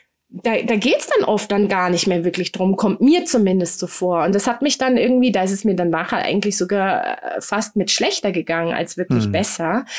Ähm, bis ich dann halt irgendwann gemerkt habe, okay, äh, irgendwas stimmt da nicht. Und ich, und dann habe ich das wirklich alles beiseite gelegt und habe gesagt, jetzt reicht's mir mit dem ganzen Krempel. Ich meine, es hat mir natürlich auch, natürlich auch in gewissen Dingen viel auch geholfen. Aber im Endeffekt habe ich dann für mich irgendwann erkannt, nein, ich muss da reinhören da drinnen muss ich reinhören. Und alle Impulse auch, dass ich mein Buch geschrieben habe und so weiter, das, das kommt alles von, von da drinnen. Ja. Da muss ich reinhören und dem muss ich lernen zu vertrauen. Und da sind wir wieder bei dem Thema der, der Außenwelt. Je mehr ich mich mit Instagram, mit Facebook, mit irgendwie dieser Außenwelt und all diesen Dingen beschäftige, desto weniger kann ich da, da reinspüren. Ja. Und je mehr ich aber versuche, das auszuklammern und mir, und mich zu fokussieren und zu sagen, ich konzentriere mich einfach auf die Dinge, die mir gut tun, ich nehme den Druck raus, ne, das jetzt leisten zu müssen, das machen zu müssen, sondern einfach zu sagen, ich mache jetzt die Dinge so, wie es mir gut tut. Ich höre auf meinen Körper. Wenn mein Körper müde ja. ist, dann gehe ich nach meinem Körper, dann ruhe ich mich aus. Wenn ich äh, Lust habe, das und das jetzt zu tun, dann mache ich das. Natürlich braucht es auch ein bisschen einen Plan und Ziele, weil sonst kommst, äh, kommst du auch nicht voran. Das, äh, die Erfahrung habe ich auch gemacht. Aber äh, letzten Endes geht's äh, geht's darum, äh, dem zu folgen, was einem gut tut und was was man will. Und mein Ohr tatsächlich, also das zugewachsene, das äh, sehe ich da auch immer so ein bisschen als äh, als Begleiter. Eine eine Freundin von mir hat mal gesagt: Weißt du was, Melly, du hast zwei Ohren. Du hast eins für innen und eins für außen. Hm. Und eben diese Innenwelt, äh, diese Außenwelt, die ja immer schon zu laut für mich war, die wird dadurch sogar ein bisschen abgefedert. Und das ist recht schön. Also wenn es zum Beispiel draußen laut ist, dann kann ich mich mal auf mein hörendes Ohr legen und kann mhm. schlafen. das sind ja viele neidisch. das ist schon ja. praktisch. Ja, ja. Ja. Spannend. Aber ich glaube auch so, ähm, auch kann, kann ich selber bestätigen, ne, dieser Prozess, wenn man einmal angefangen hat, seine Masken abzulegen, das ist ja auch nichts von heute auf morgen über Nacht, sondern das ist ja dann auch nochmal ein unglaublich schwerer, schmerzhafter ja. Prozess, weil man sich ja mit seiner, seinen Wahrheiten auseinandersetzen muss und zwar neuen Wahrheiten, die der Verstand ja noch gar nicht als seine Wahrheit akzeptiert hat. Mhm. Und äh, das kann ich total nachfühlen. Äh, ich, ich hatte da meine Prozesse, bin auch immer noch, also ich glaube, es ist auch so ein Prozess, der hörte, glaube ich, nie so Nein. richtig auf. Mhm. Ähm, aber deswegen kann ich das total nachfühlen, ne? dass das auch äh, wahnsinnig anstrengend Energie kostet und ähm, aber eben auch wiederum in einer schönen Art und Weise. Also weil du merkst, da bewegt sich wirklich was jetzt ja. und, und du kommst aus dir raus. Und da würde ich tatsächlich auch meine, meine nächste Frage mal anschließen, Melanie. Nach, nachdem du jetzt schon so lange irgendwie Masken getragen hast und jetzt offensichtlich in dem Prozess bist, auch schon viel von deinen Masken ja abgelegt zu haben. Wer ist Melanie denn heute? Wer ist Melanie? Wer bist du? Ja, auch eine Antwort, an, ähm, an der ich lang, äh, wie sagen wir ja. sagen, äh, äh, gearbeitet habe. Melanie ist eine Performerin, ähm, äh, tatsächlich. Und zwar nicht Performerin in Form von Leistungsperformance, sondern von Auftrittperformance. Also ich bin absolut ein äh, kreativer Freigeist. Äh, ich ja. liebe Kreativität, ich stehe da absolut dafür. Ähm, und ich bin im Endeffekt, was, was umfasst diese Performerin? Die Performerin umfasst fast eine Musikerin und eine Sängerin. Also ich schreibe meine eigenen Songs mittlerweile und singe auch. Ähm, habe da auch ganz tolle Menschen, die mich dabei unterstützen und begleiten. Ähm, ich habe ein Buch geschrieben, also ich bin auch eine Autorin. Ähm, und, ähm, und ich rede gerne. Also ich bin auch Speakerin, also ich stelle mich auch gerne auf Bühnen und rede einfach über gewisse Themen. Also auch das mache ich. Also alles, und das ist ja das Verrückte im Endeffekt, ich habe mich so lange zurückgehalten mit meiner Stimme, mit meinem Ausdruck, mhm. aber genau das ist meine größte Stärke, ne? der Ausdruck. Und das ist auch das, was ich immer wieder gesagt bekomme, also wow, deine Stimme äh, hört sich so gut an, wie du schreibst, das geht mir direkt rein, äh, deine Sounds, die nehmen mich mit. Also das ist auch das Feedback, was ich bekomme und mhm. das ist, ich würde sagen, ähm, die Performerin in mir, das oder die Performance, äh, speziell vor allen Dingen auch die Musik, ähm, das ist meine große Liebe. Ich kann es nicht, also das ist wirklich, ich würde es wirklich als Liebe beschreiben und ähm, diese Liebe dabei ist nicht nur unbedingt die Liebe nur zu, zur Musik, verrückterweise, das habe ich dann auch erkannt, sondern es ist die Liebe zu mir selbst. Ja. Und ähm, ja, deswegen würde ich äh, de definitiv sagen, ich bin, ich bin eine Performerin. Ja.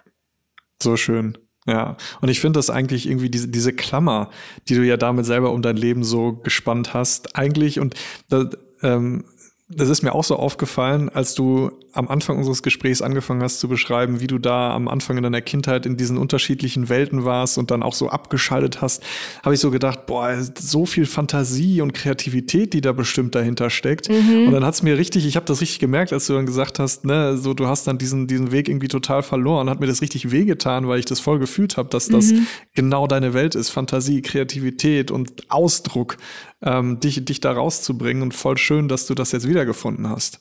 Ja, ja, ich muss auch sagen, es ist das, was du vorhin auch beschrieben hast, mit dem, wenn man dann entdeckt, was man da, ja. was man da findet, ähm, das ist ein irrsinnig schöner Prozess. Er ist scheiße hart. Ich sag's wirklich so, es ist scheiße hart.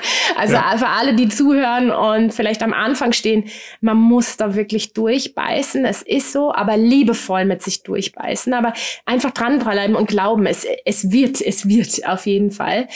Ähm, aber es ist gleichzeitig ein wahnsinniger Entdeckungsprozess, weil ich das Gefühl habe, ich entdecke da jetzt eine Welt, die ich jetzt so viel bewusster erkennen darf. Also ja. es ist ein ganz anderes Wahrnehmen, ein viel bewussteres Wahrnehmen, eine unglaubliche Wertschätzung für das und eine unglaubliche Dankbarkeit auch dafür.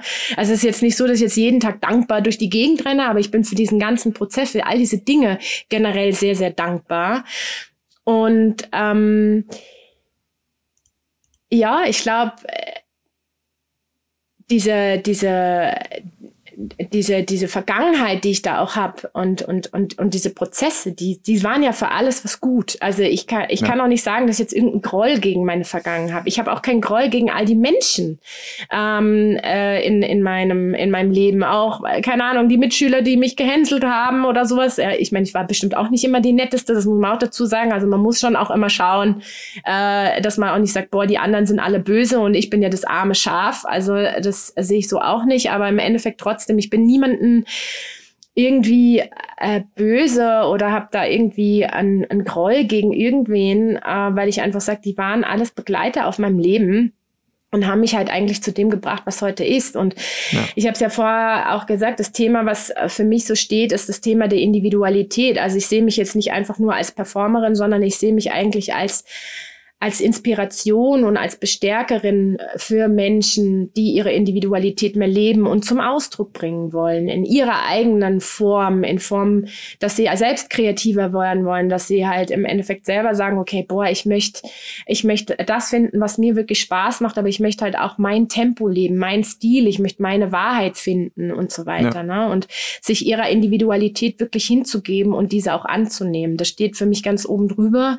Und das wäre nicht das wäre nicht, wenn ich diesen Prozess nicht durchgemacht hätte. Und ja. ähm, dafür bin ich eigentlich sehr dankbar. Also wenn ich jetzt, wenn man mir sagen würde, wenn du dein Leben noch mal anders machen könntest, dann würde ich sagen, nö, wüsste ich jetzt nicht wie und was. Also selbst klar, ja. ich könnte mich entscheiden, früher Musik zu machen, dann denke ich mir so, und über was singe ich dann?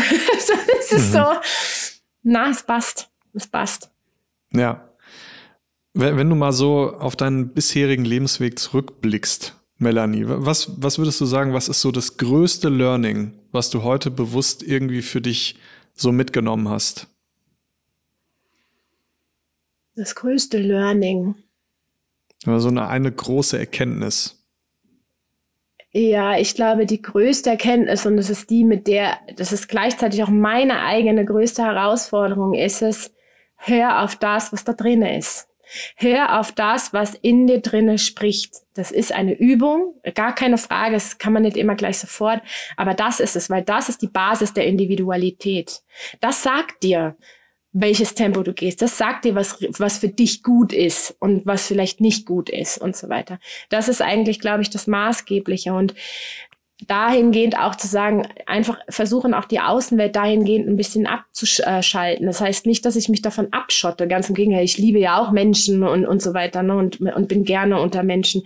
Aber ähm, für sich einen Modus zu finden, dass man dass man trotzdem es schafft, immer wieder da reinzuhören und bei sich selber ja. da zu bleiben. Also für mich ist es meine innere Stimme, meine Intuition und das ist für mich eigentlich das Kernlearning aus, ähm, aus der ganzen Sache. Weil wenn ich der folge, dann lebe ich auch immer mehr und immer mehr meine Individualität.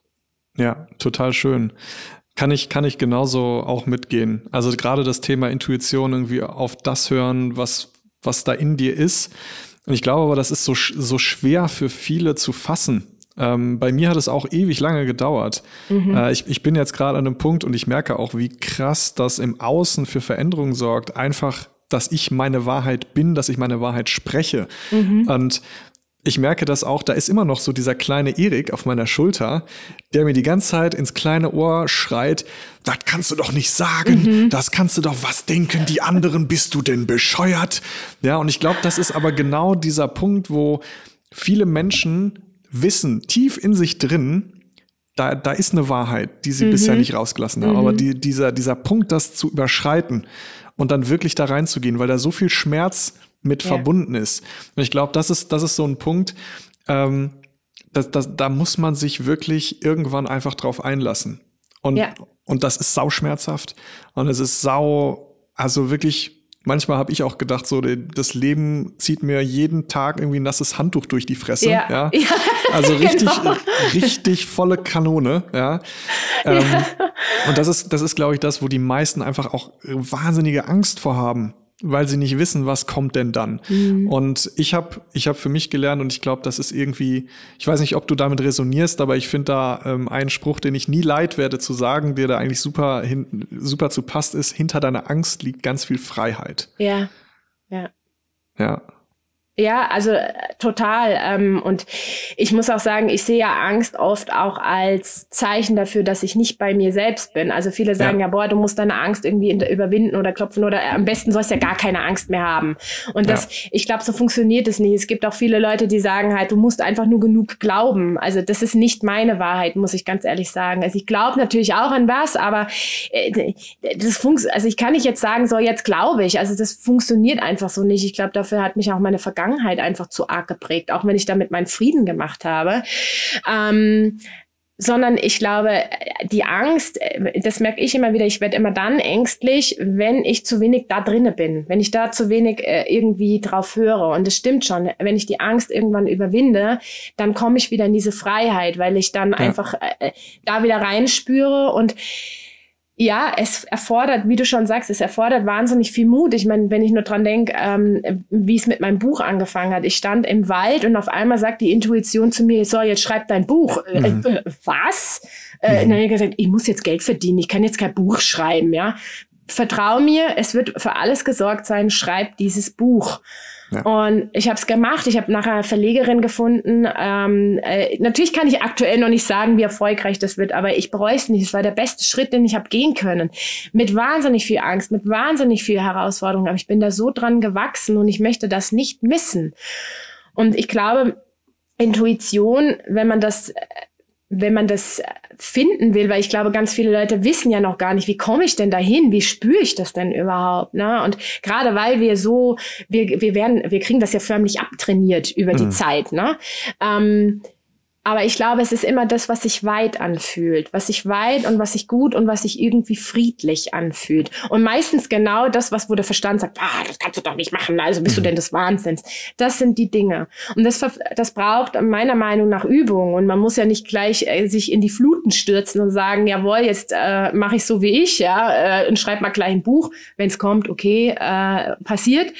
Aber äh, man kann ja auch in kleinen Schritten anfangen ja. im Alltag. Ja, absolut. Und ich hoffe auch wirklich ähm, an der Stelle, ich, äh, wirklich ein super inspirierendes Gespräch, Melanie. Danke. Und ich hoffe, hoffe wirklich von Herzen, dass wir da draußen ganz, ganz vielen Menschen damit auch Mut machen können, zu sich selbst zu stehen und, und die Masken, die man im Alltag trägt. Und das ist ja auch eine Illusion. Wir alle tragen Masken. Ja, selbst wenn du deine Masken abgelegt hast, sind immer noch Masken da irgendwo. Ja. Die Frage ist, sind es authentische Masken? Ne? Also wir, wir nehmen ja Rollen den ganzen Tag mhm. in unterschiedlichen Kontexten ein. Und aber eben ganz viele von diesen Rollen und diesen Charakteren, die wir spielen, sind eben nicht authentisch zu uns ja. ganz häufig. Und ich hoffe, dass wir damit wirklich ganz vielen Menschen da draußen Mut machen können, ähm, aus dieser persönlichen und sehr ehrlichen Geschichte. Dafür danke ich dir ganz herzlich. Ähm, danke, dass, dass ich da Leute, sein durfte. dass, dass die Leute sich da was mitnehmen konnten. Ähm, gibt es noch irgendwas, Melanie, ähm, was du was du gerne loswerden magst? Irgendwas, was was noch auf deinem Herzen ist, was du da raus in die Welt tragen möchtest? Ja, ähm, tatsächlich ist mir nämlich gerade so ein bisschen in den Kopf geschossen. Ähm, ich glaube, also weil ich mich natürlich auch sehr mit dem Thema glücklich sein oder Glück beschäftige. Ne? Und auch das, was ich vorhin gesagt habe mit dem, boah, ich habe das Gefühl, ich habe mein Leben nie gelebt. Und äh, ja. auch äh, heute gibt's manchmal eben, wenn dann Ängste hochkommen, Krankheitsängste oder sowas, dann weiß ich, ich bin irgendwo nicht bei mir. Aber ähm, ich glaube, eben gerade dieses Glücklichsein oder das Glück, wonach wir ja alle streben und was wir suchen, ähm, das finde ich nicht, äh, indem ich jetzt irgendwie ständig äh, überlege, okay, wie kann ich noch da und da erfolgreicher sein? Wie, also da geht es gar nicht nur immer nur um, um Statussymbole wie Auto, Haus oder sonst irgendwas, ja, sondern äh, generell auch darum, ähm, äh, sich den Druck rauszunehmen, irgendeine eine Leistung erbringen zu müssen. Ne? Natürlich äh, wollen wir natürlich alle irgendwo nachher ein Ergebnis haben, ist gar keine Frage. Aber da halt dann auch darauf zu vertrauen und zu sagen, okay, ich, ähm, ich mache das in meinem Tempo, ich mache das in meinem Stil, ich mache das in ja. meinem Sein, nach meinen Vorstellungen. Ich widme mich Dingen auch mal wieder mit Hingabe. Ich mhm. glaube, das ist ein ganz wichtiger Punkt, auch in der Arbeitswelt, wenn man das so sieht. Man widmet sich Dingen einfach nicht mehr mit Hingabe. Und ich ja. merke, je mehr ich mich Dinge mit Hingabe widme in meinem Leben, also sei es in, in, in, in dem, was ich äh, mir erarbeite, und wenn das länger dauert, dann dauert es länger. Aber indem ich mich mit diesen Dingen mit Hingabe widme oder auch mich mit Hingabe mit Freunden treffe oder wie auch immer, ähm, dann merke ich, dass mich das Glück begleitet. Und für mich ist es mittlerweile wirklich so, dass ich sage, ähm, ich bin nicht jeden Tag glücklich oder gleich glücklich, aber das Glück mich so eine Art wie so ein Grundrauschen mhm. begleitet, wo ich einfach sage, okay, ähm, es fühlt sich einfach gut an und ich fühle einfach, dass ich da auf dem richtigen Weg bin. Und ähm, weil du vorhin auch von einem Happy End gesprochen hast, ähm, äh, und du, du, hast es ja selber dann auch schon äh, gesagt, ich glaube, es gibt in dem Sinne kein klassisches Happy End. Das liest man ja. öfters dann immer so, ah, und jetzt sind die Leute dann alle glücklich und erfolgreich und so weiter. Ähm, also den Zahn würde ich ganz gerne ziehen, weil ich glaube, das ist das, zumindest habe ich es jetzt so nicht erlebt, ähm, dass es in dem Sinne kein klassisches Happy End gibt, sondern ich glaube, es gibt halt einfach nur das Sein und den Seinsprozess und dieses sich weiterentwickeln und einfach zu sagen, ja, geil, und den gehe ich. Und da sind äh, mal hohe Wellen dabei und dann sind halt wieder coole, smooth Phasen dabei und ich nehme das alles mit und ich entwickle mich dann. Und wenn ich mich dafür öffne und und bei mir selbst bleibe und, und das in meinem Tempo, in meinem Stil mache, dann erfahre ich sowas, finde ich, wie Glück. Ja, ja. ich, ich glaube halt auch ganz wichtig dabei ist, von den meisten Menschen, die wir vielleicht als glückliche Menschen wahrnehmen, wir sehen ja nie die Geschichten, die dahinter ja. stecken, dass sie so glücklich geworden sind. Also das, was wir jetzt heute zum Beispiel besprochen haben. Ich, ich gehe mal davon aus, Menschen, die du einfach neu triffst, die, die kennen deine ganze Story mhm. ja nicht. Die wissen ja nicht, was da alles irgendwie hintersteckt. Mhm. Aber die, sie nehmen dich wahrscheinlich heute als einen sehr bei sich gesammelten Menschen, als einen mhm. sehr glücklichen Menschen wahr. Ne? Und da müssen wir uns, glaube ich, auch alle einfach mal ähm, ganz realistisch selber an die Nase packen. Ja, ich, ich, auch da wieder, ich, ich, ich schmeiß hier einfach irgendwie Zitate die ganze, rein, die ganze Zeit rein, aber es passt einfach wunderbar. Für mich ist Glück eine Überwindungsprämie. Mhm. Ja, also glücklich können wir dann sein, wenn wir uns selber überwinden, wo auch immer mhm. hin zu ja, überwinden. Ja, aber das ja. Glück ist dann quasi das, der, die Prämie des ja. Ganzen. Ja. ja. Und manchmal sehen wir eben die, den Weg nicht, den jemand gegangen ist, bis er zu seinem Glück gefunden ja. hat. Das ist häufig ein sehr, sehr langer, sehr, sehr schmerzhafter Weg, aber das ist etwas, was wir versuchen auszublenden. Wir, wir, wir suchen nach dieser magischen Pille und morgen sind wir glücklich und fragen uns gar nicht. Gral, ja. Mhm. Genau. Und, mhm. und, und eigentlich ist der Weg ganz anders. Ja, wir, wir müssen zu uns finden und das ist ein schmerzhafter Weg, ein sehr intro, introspektierter Weg, den wir ja. da wählen müssen. Und dann kann Glück aber als Begleitprämie ja. dieses Prozesses auch entstehen. ja. ja.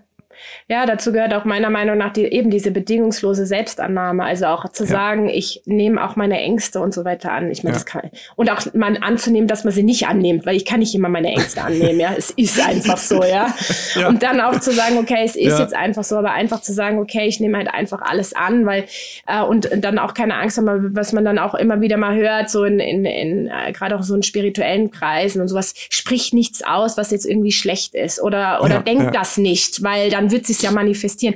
Also wenn ich denke, äh, äh, was hätte sich da alles in meinem Leben manifestieren müssen, wenn wenn das so wäre? Also dann wäre ich heute nicht da, ja. Dann ja. und da da bin ich sehr sehr vorsichtig. Ich glaube, es geht halt wirklich darum, nimm dich bedingungslos an mit all diesen Dingen und ja, und dann findest du auch deine Lösungen aus der Angst. Und wenn es dir mal einen Tag scheiße geht, dann geht's dir halt mal scheiße. Und dann sind die Sachen halt einfach auch mal scheiße. Aber steh dazu und das nimmt, das nimmt dann einfach auch ähm, aus auch den Druck raus. Und ich glaube, das dürfen wir mehr und mehr lernen, diese bedingungslose ja. Selbstannahme. Ja. Ja, ganz, ganz toll, Melanie. Äh, war ein wirklich wunderschönes Gespräch. Hat mich danke, auch sehr danke, gefreut, danke. Danke dir, dass du da wirklich äh, auch in alle Details irgendwie reingegangen bist und so offen das hier mit uns geteilt hast. Ähm, glaube, das war eine tolle Inspiration. Und äh, genau, hoffe, dass sich da ganz, ganz viele Zuhörer ein bisschen was mitnehmen konnten, ein paar, paar gute Impulse ähm, können wir alle gebrauchen, mehr in unserer Gesellschaft die Masken abzulegen, mehr ja. zu uns zu stehen, mehr in die Liebe, in die Fülle zu gehen und einfach zu sein, wer wir sind. Das braucht, da brauchen wir mehr von, mehr von so Menschen wie dir. Deswegen ganz, ganz lieben Dank, dass du hier warst und deine Geschichte erzählt hast. Danke dir, Erik. Hat mich wirklich sehr gefreut und ja, ich bin gespannt, was, äh, was rauskommt. genau, der Weg, der Weg ist noch ein bisschen, ja. Und darf noch ganz viel kommen. Ja, ja, da bin ich schon sehr gespannt drauf und da bin ich mir auch ziemlich sicher, dass da noch ganz viel kommen wird. Ja. Da, da, da bin ich mir auch sicher. Cool. In dem Sinne, liebe Melanie, ganz, ganz lieben Dank und auch an die Zuhörer da draußen, lieben Dank fürs Zuhören und wir hören uns dann in der nächsten Folge wieder. Tschüss zusammen. Wenn dir diese Podcast-Folge gefallen hat, würde ich mich riesig darüber freuen, wenn du mir hier eine 5-Sterne-Bewertung und ein Follow dalässt. Damit hilfst du mir nicht nur, den Podcast bekannter zu machen, sondern sammelst nebenbei auch noch ein paar Karma-Punkte für dich selber ein. Wenn du ein Thema hast oder eine Geschichte, die unbedingt in den Podcast muss, dann schreib mir einfach eine E-Mail an verbotenehrlich.erikrulands.com. Ich wünsche dir noch einen schönen restlichen Tag und freue mich, wenn du auch beim nächsten Mal wieder reinhörst. Dein Erik.